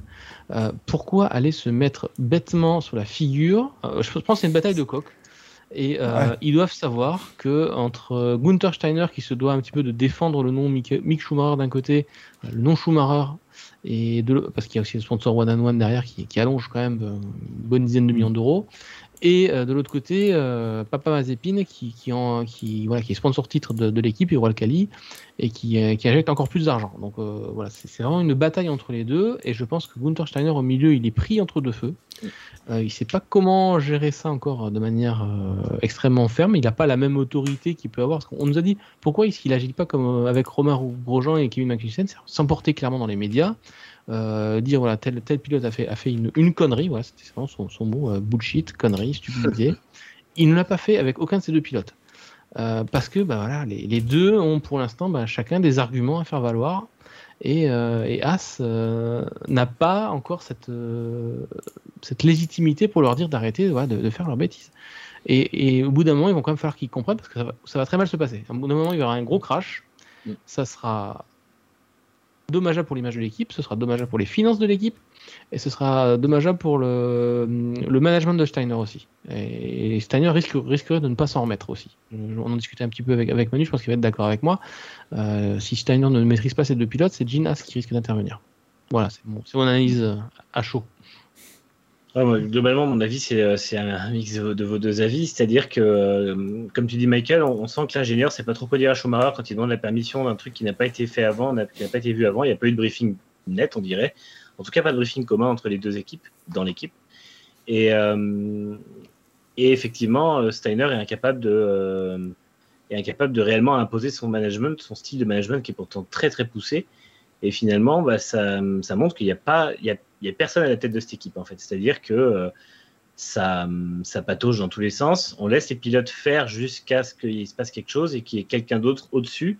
Alors ce sera Mazepin, ce sera Ferrari, ce sera Haas ou ce sera la FIA qui prendra une décision pour dire. Mais on dirait que finalement Steiner est pas capable de prendre une décision parce que on dirait un peu le- le- l'enfant de deux parents qui s'engueulent entre Ferrari d'un côté et Mazepin de l'autre. Finalement, bah, il faut, euh, il faut euh, ménager. Enfin, on essaie de se faire discret avec les deux.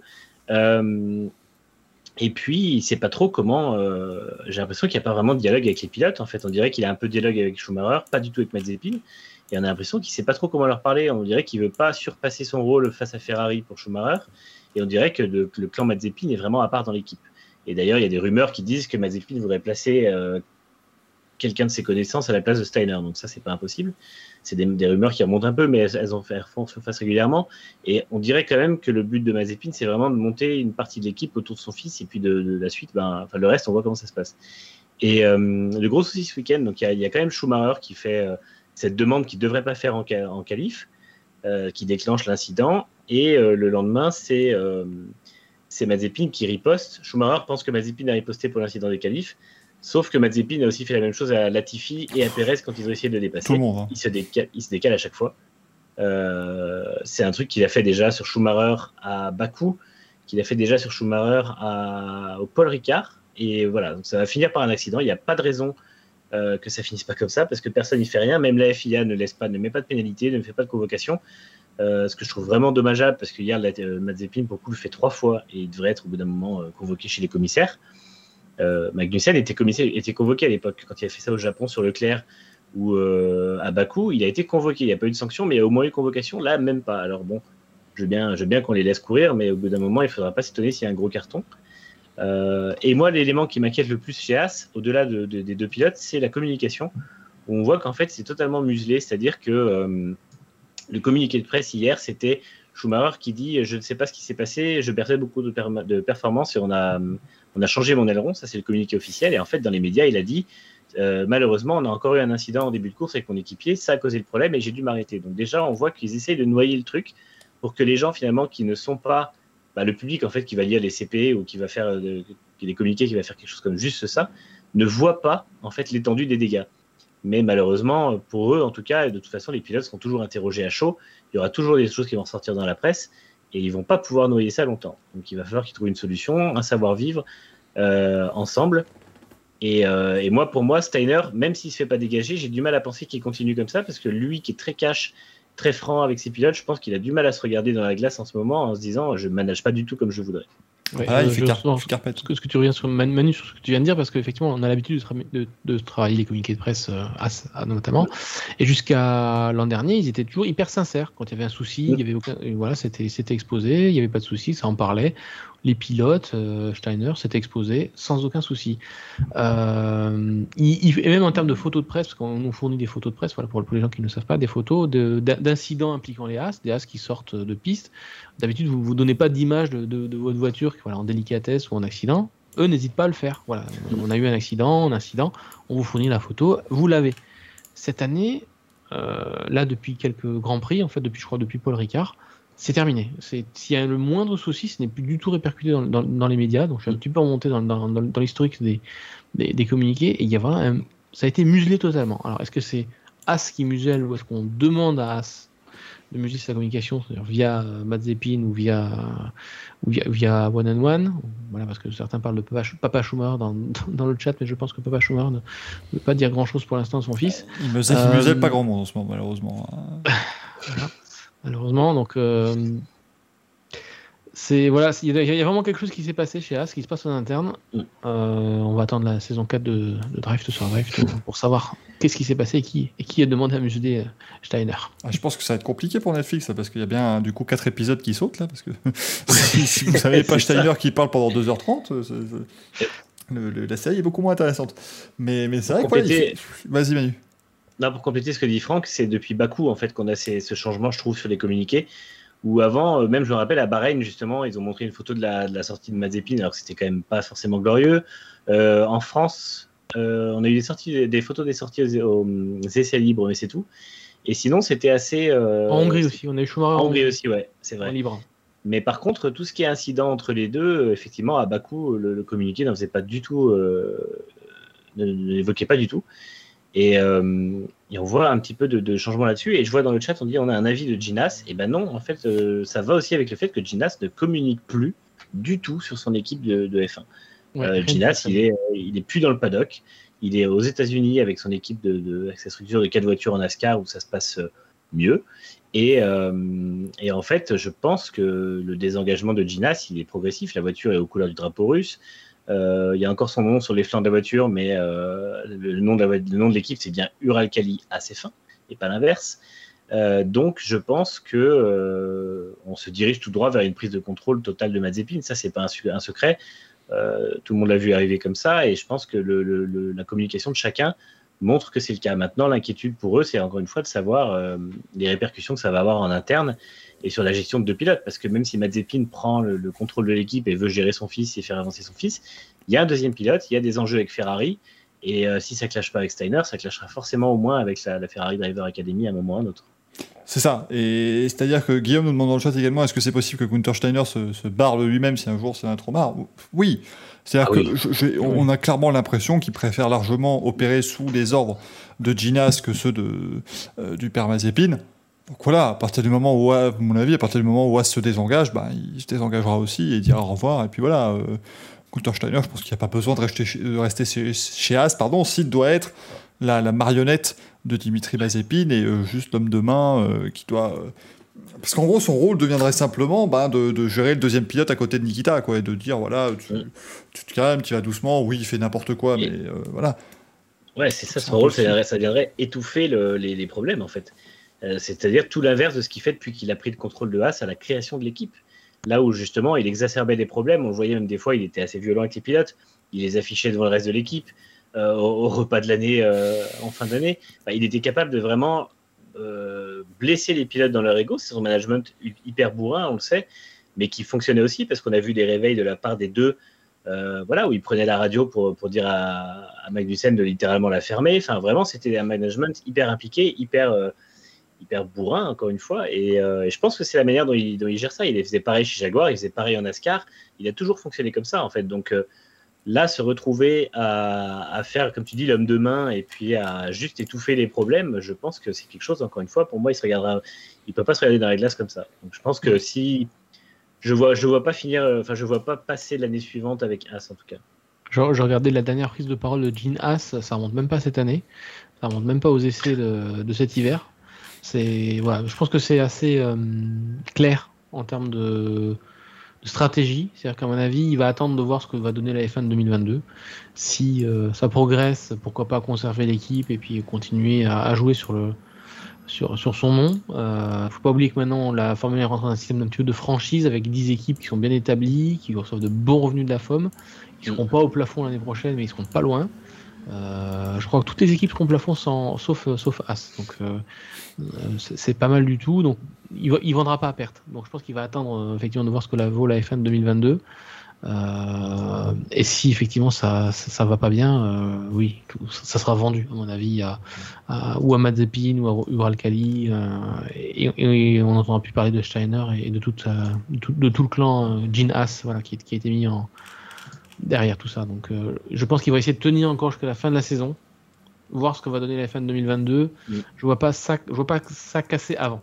Euh, ce serait, ou alors ce serait vraiment suite à un, énorme, un énorme malentendu entre, entre les deux pilotes et, comme tu dis, un gros crash qui pourrait, qui pourrait peut-être mal se terminer hein, pour, l'un des deux pilotes. Je, ne le souhaite pas, mais euh, vu comme ça part, euh, voilà, les, coups de roue entre équipiers, ils sont, ils sont monstrueux. Quoi. Quand on, vous regardez de nous les, les replays, c'est, c'est hyper dangereux. Quoi. C'est, c'est limite de, la, tentative d'assassinat. Quoi.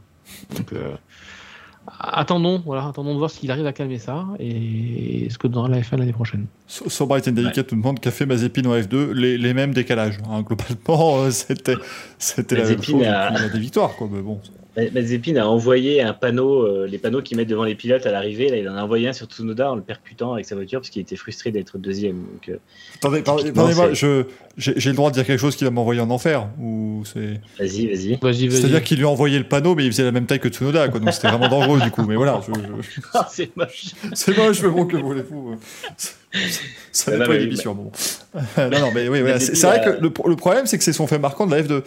Euh, vous pensez à Mazepin en F2, c'est le coup du panneau, donc euh, bon, c'est pas terrible. Ça et ces décalages à Bahreïn où il a pris euh, deux fois 5 secondes. Enfin, il a été, il a été pénalisé à chaque course parce qu'il s'est décalé à chaque fois de manière totalement déraisonnable. Nico Rosberg aurait été fier, vu, que c'est un peu ce qu'il faisait à l'époque à Bahreïn. All the time you have to leave the space.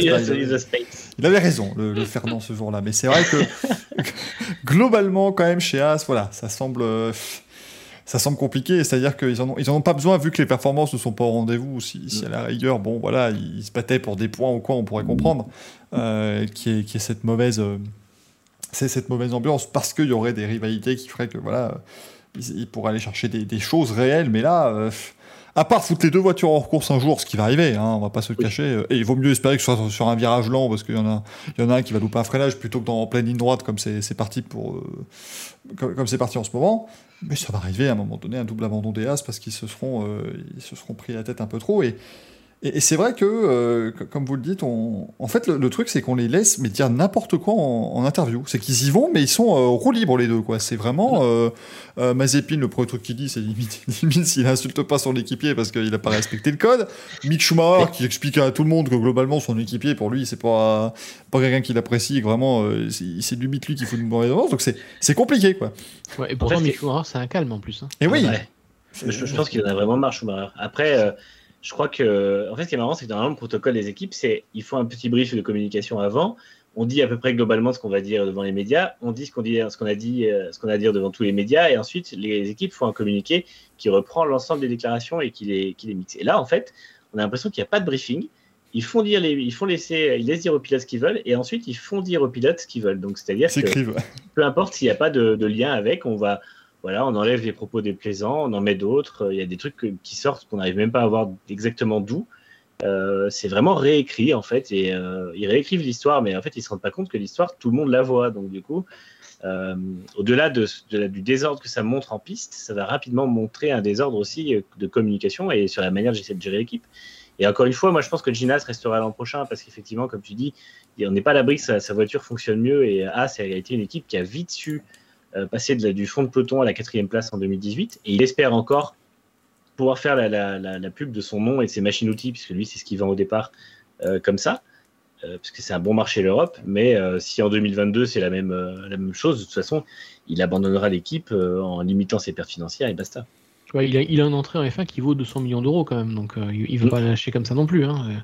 Arriver, en, arriver, en, F1 avec en plus de, bons partenariats, des, des, des, partenaires techniques solides, euh, un motoriste, bon, Ferrari qui, qui, qui reprogresse à nouveau avec son, avec son moteur, euh, c'est pas donné, c'est pas donné à tout le monde.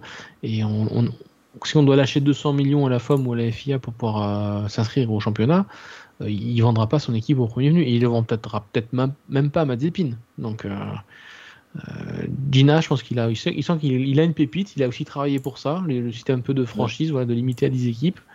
Euh, ils sont quasiment sûrs de toucher euh, tout le temps des primes de la part de la FOM. Euh, rien que les primes de la FOM de, de As, ça remonte à. Ça, par contre, ça, fait une somme de 53 millions d'euros, d'après ce que j'ai calculé sur l'année, dernière, on, finissait en dernière, l'équipe, dernière du championnat. Donc, et 53 millions d'euros, vous en rajoutez 15 ou 20 et vous faites la saison quand même, quoi. Donc, il, il va pas lâcher ça comme ça, c'est presque gratis pour lui. Ismema qui dit dans le chat, Michael pourrait prendre en charge leur communication. Non, non parce que j'ai entendu dire qu'il n'y a pas de prime de risque et donc euh, non, c'est pas, ça, ça en mériterait une, hein, chargé de communication chez ACF1, mais non.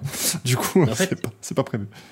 Il y a un truc qui est, euh, qui est marrant, c'est que finalement, Ginas, avec la, façon, de business model qu'il a en F1, qui est d'acheter des pièces, d'acheter un peu le, de sous-traiter et tout ça, il a pas, c'est un, des, des, propriétaires qui a le moins dépensé. Et avec la valorisation de la F1 depuis l'arrivée de Liberty et la façon dont les équipes ont été valorisées c'est euh, sous, sous le, depuis le changement de propriétaire et le changement de fonctionnement, c'est peut-être finalement un des rares proprios de F1 qui va gagner de l'argent le jour où il revendra son équipe. Là où les autres finalement sont toujours en perte ou carrément en, faillite. Comment on rappelle hein, ce fameux, fameux dicton si vous voulez euh, sortir de la F1 avec une petite fortune, venez avec une grosse. Bah ça se trouve, il va faire, il va faire encore mieux. Gina Assiani avec une grosse fortune, il va repartir avec une encore plus grosse fortune. là, et là, ce sera très très fort. Ah là, franchement, bonhomme. Et là, moi, je trouve qu'il aurait une place au, au Motorsport Hall of Fame que la FIA a ouvert à Paris, parce que là, euh, ce sera le seul qui aura réussi à sortir de la Formule 1 avec plus d'argent que quand il y est rentré. Euh, mais c'est vrai que voilà, ça ne doit pas être non plus très facile. Pour Gina, ce qu'il a dit aussi. Ah, c'est vrai, oui, c'est vrai que Toto Wolff, va être bien aussi, à mon avis. Il va être très très bien dans ce, dans ce domaine-là. C'est vrai que Gina, il a toujours dit, son, son rêve, en fait, c'était juste de voir une voiture avec marqué As sur les côtés gagner un Grand Prix. Bon, bah, autant vous dire que ça risque d'être très compliqué maintenant. Euh, pour cette équipe-là. Et donc c'est dommage en fait parce que c'est un vrai passionné de sport, un vrai euh, voilà. Euh, c'est pas juste le, mec qui vend ses machines outils, qui voilà, avait un délire de milliardaire. Non, c'est quelqu'un qui adore le sport automobile depuis sa plus tendre enfance et qui voulait réussir en Formule 1, qui voulait. bon, bah, malheureusement, ça ne s'est pas tout à fait passé comme prévu. Mais qui sait, comme tu as dit Franck, peut-être qu'il se désengagera si la voiture de l'an prochain est un, un désastre, mais ça se trouve, bah voilà, ça va plutôt bien fonctionner, ça va peut-être redonner une envie, et ça va du coup peut-être couper un petit peu les ailes à la famille Mazepin, qui aura peut-être voulu bah, voilà, faire un petit peu plus en Formule 1 et s'engager un peu plus fort. Donc euh, on va voir bien sûr ce qu'il va en être dans les prochains mois, les prochaines années. Et puis on va terminer donc avec notre petit point transfert. J'ai l'impression qu'on fait ça toutes les semaines maintenant. Autant vous dire que voilà, c'est que ça s'anime un petit peu et ça fait plaisir de voir que ça s'anime au niveau du, du, marché des transferts. Donc on va parler évidemment du bras de fer qui oppose Mercedes à Red Bull actuellement au niveau de ces transferts-là. Je profite juste pour faire un petit aparté. On est quasiment 200 ce soir, donc continuez. Hein. N'hésitez pas évidemment à partager. Ça fait plaisir de vous avoir autant ce soir pour cette émission de, Grand Prix. On reviendra mardi prochain. On va faire ping-pong hein, pendant quelques semaines, puis ensuite on va bien se mettre ensemble. Et merci Portassier pour ton abonnement grâce à Amazon Prime. Mais du coup, eh bien, on, commence déjà par Valtteri Bottas, qui a signé pour plusieurs années chez Alfa Romeo. Ça a été annoncé aujourd'hui. Autant vous dire que George Russell, ça va arriver très euh, rapidement, à mon avis, chez, chez Mercedes. On doit avoir les brouillons de près, évidemment, chez, Next Auto, je l'imagine. Euh, mais du coup, Manu, ben voilà, euh, Bottas qui va tenter de relancer sa carrière. Hein, c'est tout ce qu'on imagine, évidemment, chez, chez Alfa Romeo. Est-ce que tu penses qu'il peut voilà, porter un projet sur les prochaines années et mener cette équipe vers les sommets qu'elle mériterait?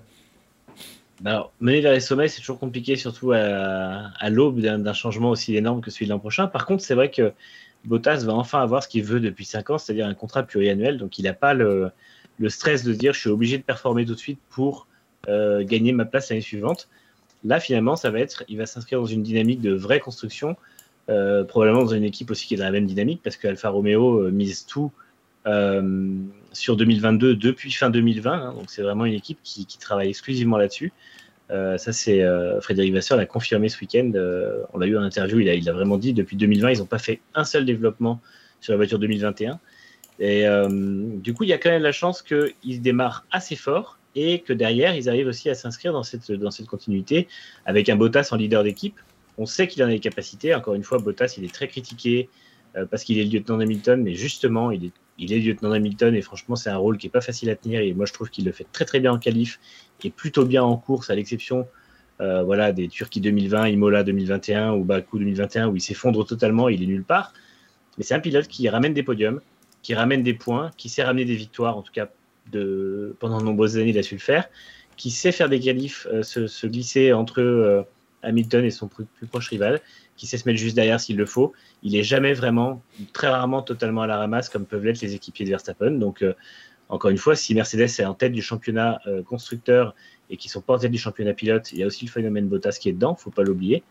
Donc, c'est un pilote qui, pour moi, peut, euh, peut retrouver aussi une deuxième jeunesse en plus et avoir largement le niveau pour, pour défendre un projet comme celui d'Alpha qui cherchait un leader parce que Giovinazzi n'est pas le leader voulu, parce que Raikkonen est en pré-retraite, ils ont besoin d'un pilote qui soit prêt à s'inscrire pendant au moins 2, 3, 4 ans euh, dans la même dynamique, euh, surtout que là, on va être sur une période vraiment de développement intense, avec des progrès importants, et ils auront besoin d'un pilote qui a du feedback technique pour que la voiture évolue très vite. Euh, Puisqu'en fait, même si on a une hiérarchie en début de saison prochaine, 6 ou 7 courses plus tard, ce sera peut-être pas la même parce qu'il y aura cette grosse, grosse évolution de la part de tout le monde. Et je pense que Bottas est le choix idéal pour Alfa Romeo. Et pour lui, je pense que c'est, bah, de toute façon, il restait pas beaucoup de volants, donc ça reste le meilleur choix possible, avec la possibilité, je pense, de faire mieux que ce que fait Alpha actuellement et de, revenir aux meilleures années de Sauber, je pense. d'accord avec ça, meilleur, Quel meilleur pilote que, que Bottas pour Alfa Romeo, je veux dire. Et Nico Hülkenberg, pardon. bah, je, je veux dire, sur, la, grille de départ, à part Lewis Hamilton, et on rappelle quand même que Valtteri Bottas, il est quand même toujours beaucoup plus proche de Lewis Hamilton que Sergio Perez, Alex Albon, Pierre Gasly n'ont été de Max Verstappen. Donc euh, il faut ça ne, jamais l'oublier. Il est depuis 2017 chez Mercedes, il a vu comment fonctionne une équipe championne du monde, il a tous les rouages, il a tous les secrets des stratégies, des, approches de week-end, du travail en simulateur, du travail de réglage. Toute cette connaissance-là, il l'a, il va l'apporter chez Alfa Romeo Alfa Romeo perd Kimi Raikkonen. Alors, est-ce que c'est Kimi Raikkonen qui prend sa retraite de manière forcée ou est-ce que c'est vraiment sa décision? Je pense que ça, on, ne saura jamais vraiment. Ou, alors, on ouvrira peut-être un petit peu plus tard dans, sa vie.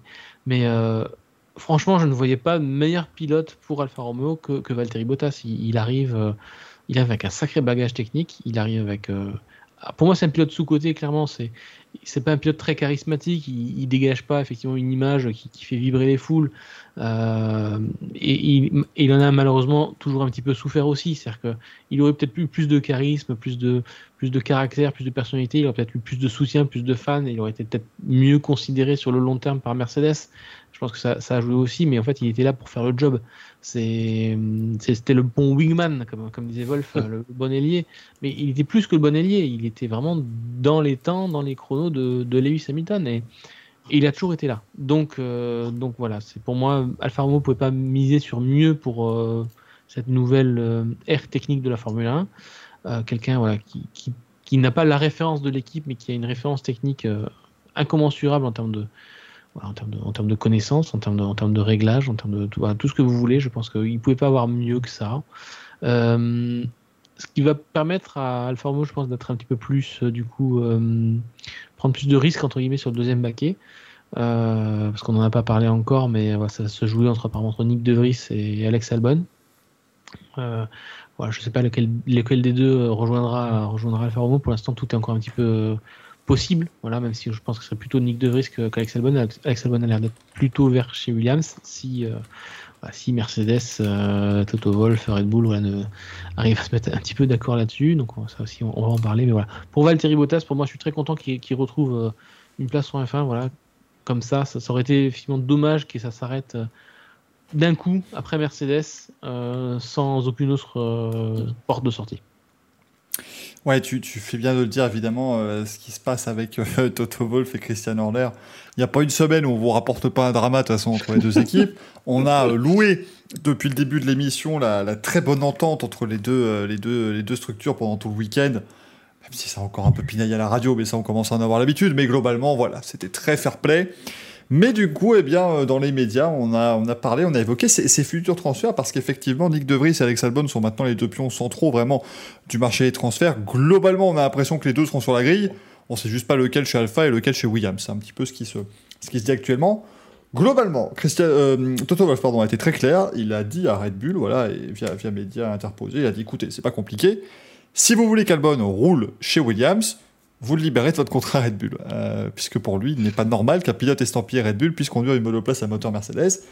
Évidemment, Christian Horner, lui, voilà, il n'est pas, pas de cet avis-là et il explique que voilà, bon, Williams fait, ce qu'il veut. Il a aussi confié avoir eu des discussions très productives avec Williams et avec Alfa Romeo. Et alors, d'après lui, euh, Alexander Albon préférait aller chez Williams. Donc, est-ce que ce serait pas un, premier signe comme quoi on semblerait peut-être mieux comment dire, prendre ce tournant euh, de, règlement et de changement de règlement qui va arriver chez Williams que chez Alfa Romeo. on a peut-être des, bases plus solides pour l'avenir. C'est vrai que là, on rappelle qu'actuellement, donc évidemment, le vent tourne puisque donc Williams, on sent qu'ils sont là pour l'avenir, pour les prochaines années. Dorilton a fait beaucoup d'investissements. Chez Alfa Romeo, on ne sait pas encore si Alfa Romeo va rester en tant que, sponsor de l'équipe ou, si on va devoir trouver autre chose pour Sauber. Donc euh, c'est peut-être ça, à votre avis, qui, qui, ferait que Calbon préférerait peut-être Williams, Franck? Euh, je pense qu'effectivement c'est une sorte de projet un peu plus à long, terme. Euh, il y a aussi la progression de l'équipe. Hein. Euh, Williams a, beaucoup progressé cette année. Il y a le moteur Mercedes derrière qui reste la référence et qui devrait logiquement la rester pendant au moins trois ans de plus, puisqu'on va avoir un gel à partir de l'année prochaine. bon, il y aura quand même le passage au carburant E10 qui va, qui va permettre aux motoristes de modifier un petit peu leur moteur, mais ensuite, voilà, ça, ça ne bougera plus pendant trois ans. Donc euh, entre un moteur Mercedes qui est déjà à la pointe, euh, encore supérieur au Honda et qui devrait le rester pendant au moins 3 ans, et un moteur Ferrari qui n'a pas encore regagné toutes ses lettres de noblesse, euh, il est clair que du côté d'Albon, on préférerait Williams. Alors, je trouve un petit peu, ou je trouve ça déplacé de la part de Christian Horner d'avoir déjà donné cette carte-là, ou alors ça veut déjà dire que les choses sont très bien engagées et qu'il n'y a pas d'autre, en fait, il n'y a pas d'autre solution pour Albon que Williams clairement. Parce que sinon, euh, si effectivement il est en train de jouer sur les deux tableaux, ce serait très dommageable de, griller Albon en disant qu'il euh, préfère Williams plutôt qu'Alfa Romeo. Donc, c'est quand même c'est que les choses sont très bien engagées de, ce côté-là. Euh, Dorilton met, met, le paquet. Albon, il a une possibilité effectivement de rejoindre la grille de nouveau de F1 l'année prochaine. Il y avait quand même une autre possibilité, c'est que Tsunoda ne soit pas reconduit, qu'Albon retourne chez AlphaTauri. Ça semble assez exclu aussi. Voilà, après l'histoire du, contrat euh, Red Bull pour, euh, pour Albon chez Williams, je trouve Toto Wolff un petit peu euh, déplacé sur ce coup-là parce que je pense que Red Bull en apprendra largement plus sur le moteur Mercedes en ayant embauché une quinzaine de personnes de chez Mercedes HPP ces derniers temps pour développer le futur moteur que de ce qu'Alex Albon tirera derrière les boutons dans, dans, son cockpit, derrière le volant en termes de mode de moteur et de cartographie. Donc je, voilà, je ne sais pas si c'est juste pour bloquer, si c'est juste une histoire d'image, mais en tout cas, c'est pas une histoire de connaissance moteur, parce que je pense que la connaissance moteur, ils l'auront beaucoup plus via les embauches qu'ils ont faites que via Albon dans, dans le baquet de la Williams. C'est marrant, je suis plus sur la, critique de Wolf, parce que Wolf, il y a un double discours qui fait que, à la fois, il veut absolument que Albon, s'il va chez Williams, soit. Enfin, il veut que, que, Albon puisse être libéré de contrat, et à côté, il veut que euh, De Vries, s'il va chez Alpha, garde le contrat euh, Mercedes. Donc. Euh, je trouve ça un petit peu euh, osé de sa part, mais bon, après, encore une fois, on est dans des tractations. À la fin, je pense que personne ne va empêcher un pilote de rouler du moment que derrière une compensation financière. Et je pense que c'est là où ils, mettent la barre aujourd'hui en disant non, on ne veut pas le, lâcher. C'est parce que si tu négocies en disant je ne veux pas lâcher le pilote, on te donne 5-10 millions de plus pour te dire bah si, euh, s'il te plaît, laisse-le. Donc euh, je pense que ça va se jouer là-dessus. Euh, moi, je, verrais bien un duo, Albon-Latifi chez Williams c'est un duo euh, Bottas-De Vries. Je trouve que ce serait plus équilibré. J'ai peur qu'un duo De Vries-Latifi soit vraiment un peu short euh, chez Williams. J'ai peur que ça casse la dynamique de l'équipe qui est vraiment en pleine progression parce qu'il leur faut quand même un leader. Et moi, je reste convaincu qu'Albon est un excellent pilote. maintenant, dans tous les cas, c'est vrai que ça semble être les deux qui sont les, les pierres angulaires du marché aujourd'hui. Giovinazzi n'est pas encore exclu chez Alfa Romeo, Vasseur l'a confirmé mais on sent quand même que euh, même quand il fait un coup d'éclat en qualif, derrière, ça ne se concrétise pas en course. Euh, je pense qu'il y a une certaine lassitude chez Alpha et je crois que euh, c'est aussi le bon moment avec la nouvelle réglementation pour repartir de zéro. Donc je pense que moi je mettrais bien une pièce sur, sur De Vries chez, chez Alpha et sur Albon chez Williams, personnellement. À, écouter Mathieu Binotto d'ailleurs, qui, s'exprimait aussi sur, cette affaire un petit peu, disait que non, non, c'est pas du tout Ferrari qui impose un pilote à Alpha, c'est Alfa Romeo qui a demandé via le contrat de sponsoring à avoir une place chez Sauber. Et je pense qu'effectivement, dans le nouveau contrat d'Alfa Romeo avec Sauber, donc pour les années à venir, il n'y a plus cette place garantie. Donc, ce qui permet effectivement à Stellantis et donc à Frédéric Vasseur d'être totalement libre sur le, choix de ses pilotes. Et c'est ce qui, à mon avis, risque de coûter sa place à, à Giovinazzi. La seule possibilité qu'effectivement Ferrari a, c'est effectivement, s'il place un pilote, d'avoir peut-être une, négocier une, réduction sur la faction moteur pour l'équipe en question, ce qui, à mon avis, est totalement le cas chez As. Euh, chez, As, c'est clairement, à mon avis, euh, quelque chose comme ça qui, se négocie, ou alors effectivement d'utiliser des, ingénieurs ou, autre chose. Euh, Alfa Romeo, et je dis Alfa Romeo entre guillemets, c'est plutôt Sauber, a l'air vraiment de s'être dégagé de cette emprise de Ferrari. Ferrari va rester le motoriste de l'équipe et n'aura plus son mot à dire sur les, sur les pilotes. Donc, donc je pense que Vasseur est content de retrouver une, certaine liberté de choix. Euh, donc je pense qu'il se prendra le meilleur pilote possible pour, pour, le, pour, Bottas. Et, du coup, on peut penser que chez Williams, il n'y a plus cette espèce de clause aussi avec Mercedes, puisque c'était un petit peu la même chose. Il y avait une ristourne euh, tant qu'il plaçait George Russell là-bas. Maintenant qu'on est parti pour un duo Latifi-Albon, ça va également s'enlever, j'imagine. Bah, ça, je pense que ça va. Oui, Williams n'aura plus ce, placement de pilote. Par contre, vu que Williams aura plus de pièces de la part de. Euh, de Mercedes, j'imagine qu'il y aura un, deal technique en disant voilà, on a besoin de tel retour, tel retour. Euh, peut-être des choses entre guillemets plus, euh, plus euh, comment dire, floues, un peu plus abstraites que va demander en fait Mercedes à Williams pour, pour le développement de sa voiture. Surtout l'an prochain où encore une fois ce sera hyper important d'avoir des clients, c'est ce qui m'inquiète un peu pour, pour Alpine. Après, de toute façon, Vasseur, de, la manière dont Vasseur l'a dit ce week-end, il est dégagé, ça c'est sûr, des obligations de Ferrari. C'est la prolongation de contrat, ça, il a négocié qu'il n'y ait pas cette obligation. Et d'après ce que j'ai compris, c'est lui qui l'a négocié. Il a, refusé que Ferrari ait main mise sur les pilotes. Et euh, Stellantis n'a pas l'air d'avoir un très gros contrôle. En fait, Stellantis a l'air d'appuyer totalement les décisions de Vasseur et sa gestion. Euh, Imparato est très content de ce qui se passe chez Alpha, mais euh, Vasseur m'a dit qu'il n'y aura aucune décision politique euh, qui sera prise sur les pilotes. Ce sera vraiment purement des décisions sportives. Il veut justement se dégager. Je pense qu'il en a un peu marre. Et c'est là où je me dis que ça, pue un peu pour Giovinazzi, c'est qu'il veut se dégager des obligations qu'on lui demande euh, et en l'occurrence, l'obligation qu'il avait chez les pilotes, c'était Giovinazzi. Donc euh, j'ai tendance à penser que justement, euh, c'est aussi pour ça qu'il veut repartir sur un duo totalement neuf.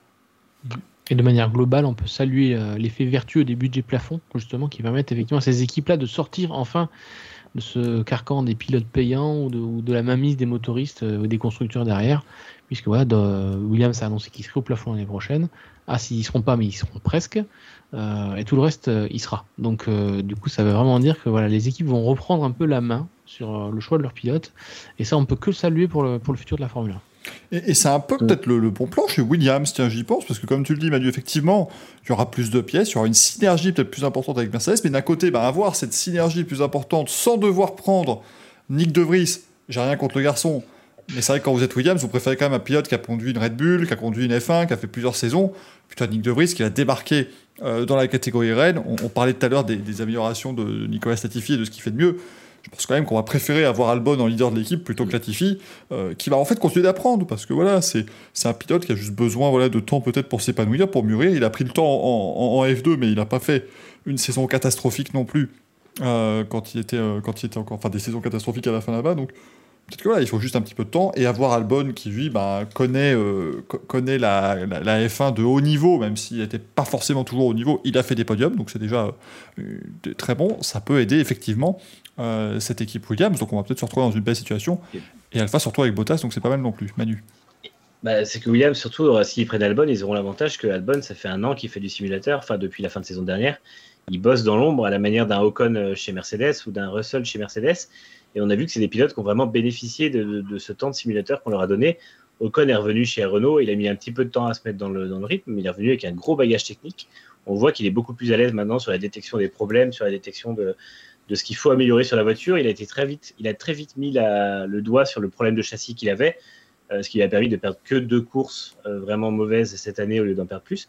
Et je pense que ça, c'est quelque chose qui va aussi aider Albon, qui n'avait pas beaucoup d'expérience de F1. On se rappelle que euh, le, premier tour de roue qu'il fait dans une vraie F1, dans une vraie F1 hors simulateur, c'est février 2019, un mois avant ses débuts chez Toro Rosso. Euh, et je pense que ça, avec cette, expérience en plus, il va vraiment euh, changer de dimension et aura justement la possibilité d'être le leader technique que recherche Williams, parce que Latifi, je le pense un peu short là-dessus. Il est encore on sent qu'il est encore un peu perdu sur la manière de régler la voiture. Il se, repose beaucoup sur Russell, là où Albon, justement, pourra, lui, se reposer sur son expérience, qui maintenant est euh, assez conséquente avec son expérience en F1 et son expérience d'un top team, en fait. C'est ce qui fait aussi la différence. Et, Albon, il bénéficie aussi de la saison de Perez. J'allais dire aussi que on arrive du coup à comparer les, performances d'Albon euh, face à celles de Perez, du coup, et on se dit voilà qu'il n'était pas si mauvais que ça l'année dernière pour sa première saison euh, complète euh, chez, Red Bull. Donc il s'en est quand même plutôt bien sorti puisque les, écarts étaient même parfois inférieurs à ce que Perez arrive à, faire aujourd'hui face à Max Verstappen. donc une année au sein d'un top team en coulisses, beaucoup de beaucoup de connaissances techniques. Je pense que c'est aussi pour ça que Williams s'est très intéressé par, par Albon. Euh, de Vries, lui, a fait de la, Formule 1, donc il était beaucoup moins plongé dans le programme F1 de, Mercedes. Euh, il, a fait du développement, en simulateur euh, F1, mais beaucoup moins qu'Albon a pu le faire. Donc il est peut-être un peu moins intéressant sur le papier. et puis il n'a pas non plus l'expérience de la F1 qu'Albon. donc, donc forcément, Albon est le choix numéro 1 et De Vries le choix numéro 2. Donc voilà, je pense que je pense que c'est pour ça qu'il y a une bataille en ce moment en, en coulisses sur qui va signer Albon. Mais bon, ça a l'air quand même d'être plutôt bien parti de pouvoir Albon chez Williams et, euh, et De Vries euh, chez Alfa Romeo. Et ça devrait bah, voilà, nous, quasiment nous terminer euh, tous les transferts. Il reste juste la place de Tsunoda chez AlphaTauri qui devrait quand même être validé. Je pense que ce serait surprenant, Manu. Mais il y a Stroll aussi qui n'est pas confirmé. Va-t-il rester ou pas dans l'équipe de son père Va-t-il pouvoir continuer? Et puis, on rappelle que Mercedes a encore un paquet de libre, bien évidemment, ah aux côtés de Lewis Hamilton. On ne sait jamais. on ne sait jamais. Tu l'as dit, sur Twitter, c'est très disputé pour ce baquet en plus. Moi, je vais suivre ça en tout cas euh, les prochains jours. J'espère que ça va durer les prochains jours et pas que ça va être annoncé demain parce que moi, je, me délecte de, ce suspense absolu euh, pour cette deuxième place chez, euh, chez Mercedes. Mais c'est vrai que voilà, la grille prend forme pour 2022. Une grille qui bah, va pas faire la part belle encore une fois au rookie. Hein, c'est déjà pas non plus le cas cette année et l'an prochain, bah, du coup il y aura peut-être Nick De Vries, et puis je crois qu'on a fait le tour, hein, si je dis pas de, bêtises, au niveau des rookies. Donc bravo à Nick De Vries, s'il signe, il y a bien pour son titre de rookie de l'année, ça va être bien joué de sa part. Euh, mais voilà, c'est, on est dans une période de stabilité au niveau des, équipes et de grands changements réglementaires, et je pense que pour beaucoup, eh ben, ils seront contents d'avoir justement cette stabilité au niveau de leur, euh, leur duo de pilotes pour pouvoir aborder ce nouveau règlement euh, tranquillement. Pourquoi pas mal de dos On dit évidemment, hein, il faut bien sûr voilà, hein, saluer, saluer ça. Il y a Louis qui me demande pour Stroll qui va partir en premier. Est-ce que ça va être Lens ou Lawrence Stroll Martin. Ah, ça, Lens, je pense que. Il y a des chances que ce soit Lens Stroll. Euh, mais, euh. par, contre, c'est vrai que De Vries, s'il arrive vraiment, ce sera, je pense, le premier rookie depuis très longtemps à avoir 27 ans pour son premier Grand Prix. Parce que un âge pareil pour un débutant, ça fait un moment qu'on n'a pas vu ça. Même Giovinazzi est arrivé à 24 ou 25, je crois. Bah, j'ai vu l'autre jour, tiens, même tout à l'heure pendant, pendant l'émission, je regardais un petit peu, je reste toujours à l'affût. Et euh, j'ai vu, par exemple, Thiago Montero est arrivé à 29 ans chez Jordan en 2005. Ah ouais? Euh, J'avais pas pensé qu'il était comme ça, mais parce que je regardais. euh, pour tout dire, c'était un petit, euh, il y avait un petit article d'Endurance Info qui nous parlait de Jean-Paul Belmondo qui était venu supporter l'équipe de son fils, puisque malheureusement Jean-Paul Belmondo nous a quitté aujourd'hui. Il avait soutenu l'équipe de son fils en 99 aux 24 heures du Mans. Thiago Montero roulait dans l'équipe de Paul Belmondo aux 24 heures du Mans 99. 6 ans avant ses débuts en F1. Et donc euh, effectivement, lui, il était assez âgé, mais sinon, ben voilà, il n'y en a pas. euh, pas tant que ça. Carte qui nous demande dans le chat, carte de K2 avec Colton Herta. On disait qu'il était observé par les écuries de F1. Oui, bah écoute, il- C'est vrai. Colton Herta, il a, il a 20 ans, hein, donc euh, il y a Il n'y a encore pas de le temps. place. Il n'y a, il y a pas de place, et puis il y a le temps pour qu'il vienne en F1 un jour si c'est si c'est le cas.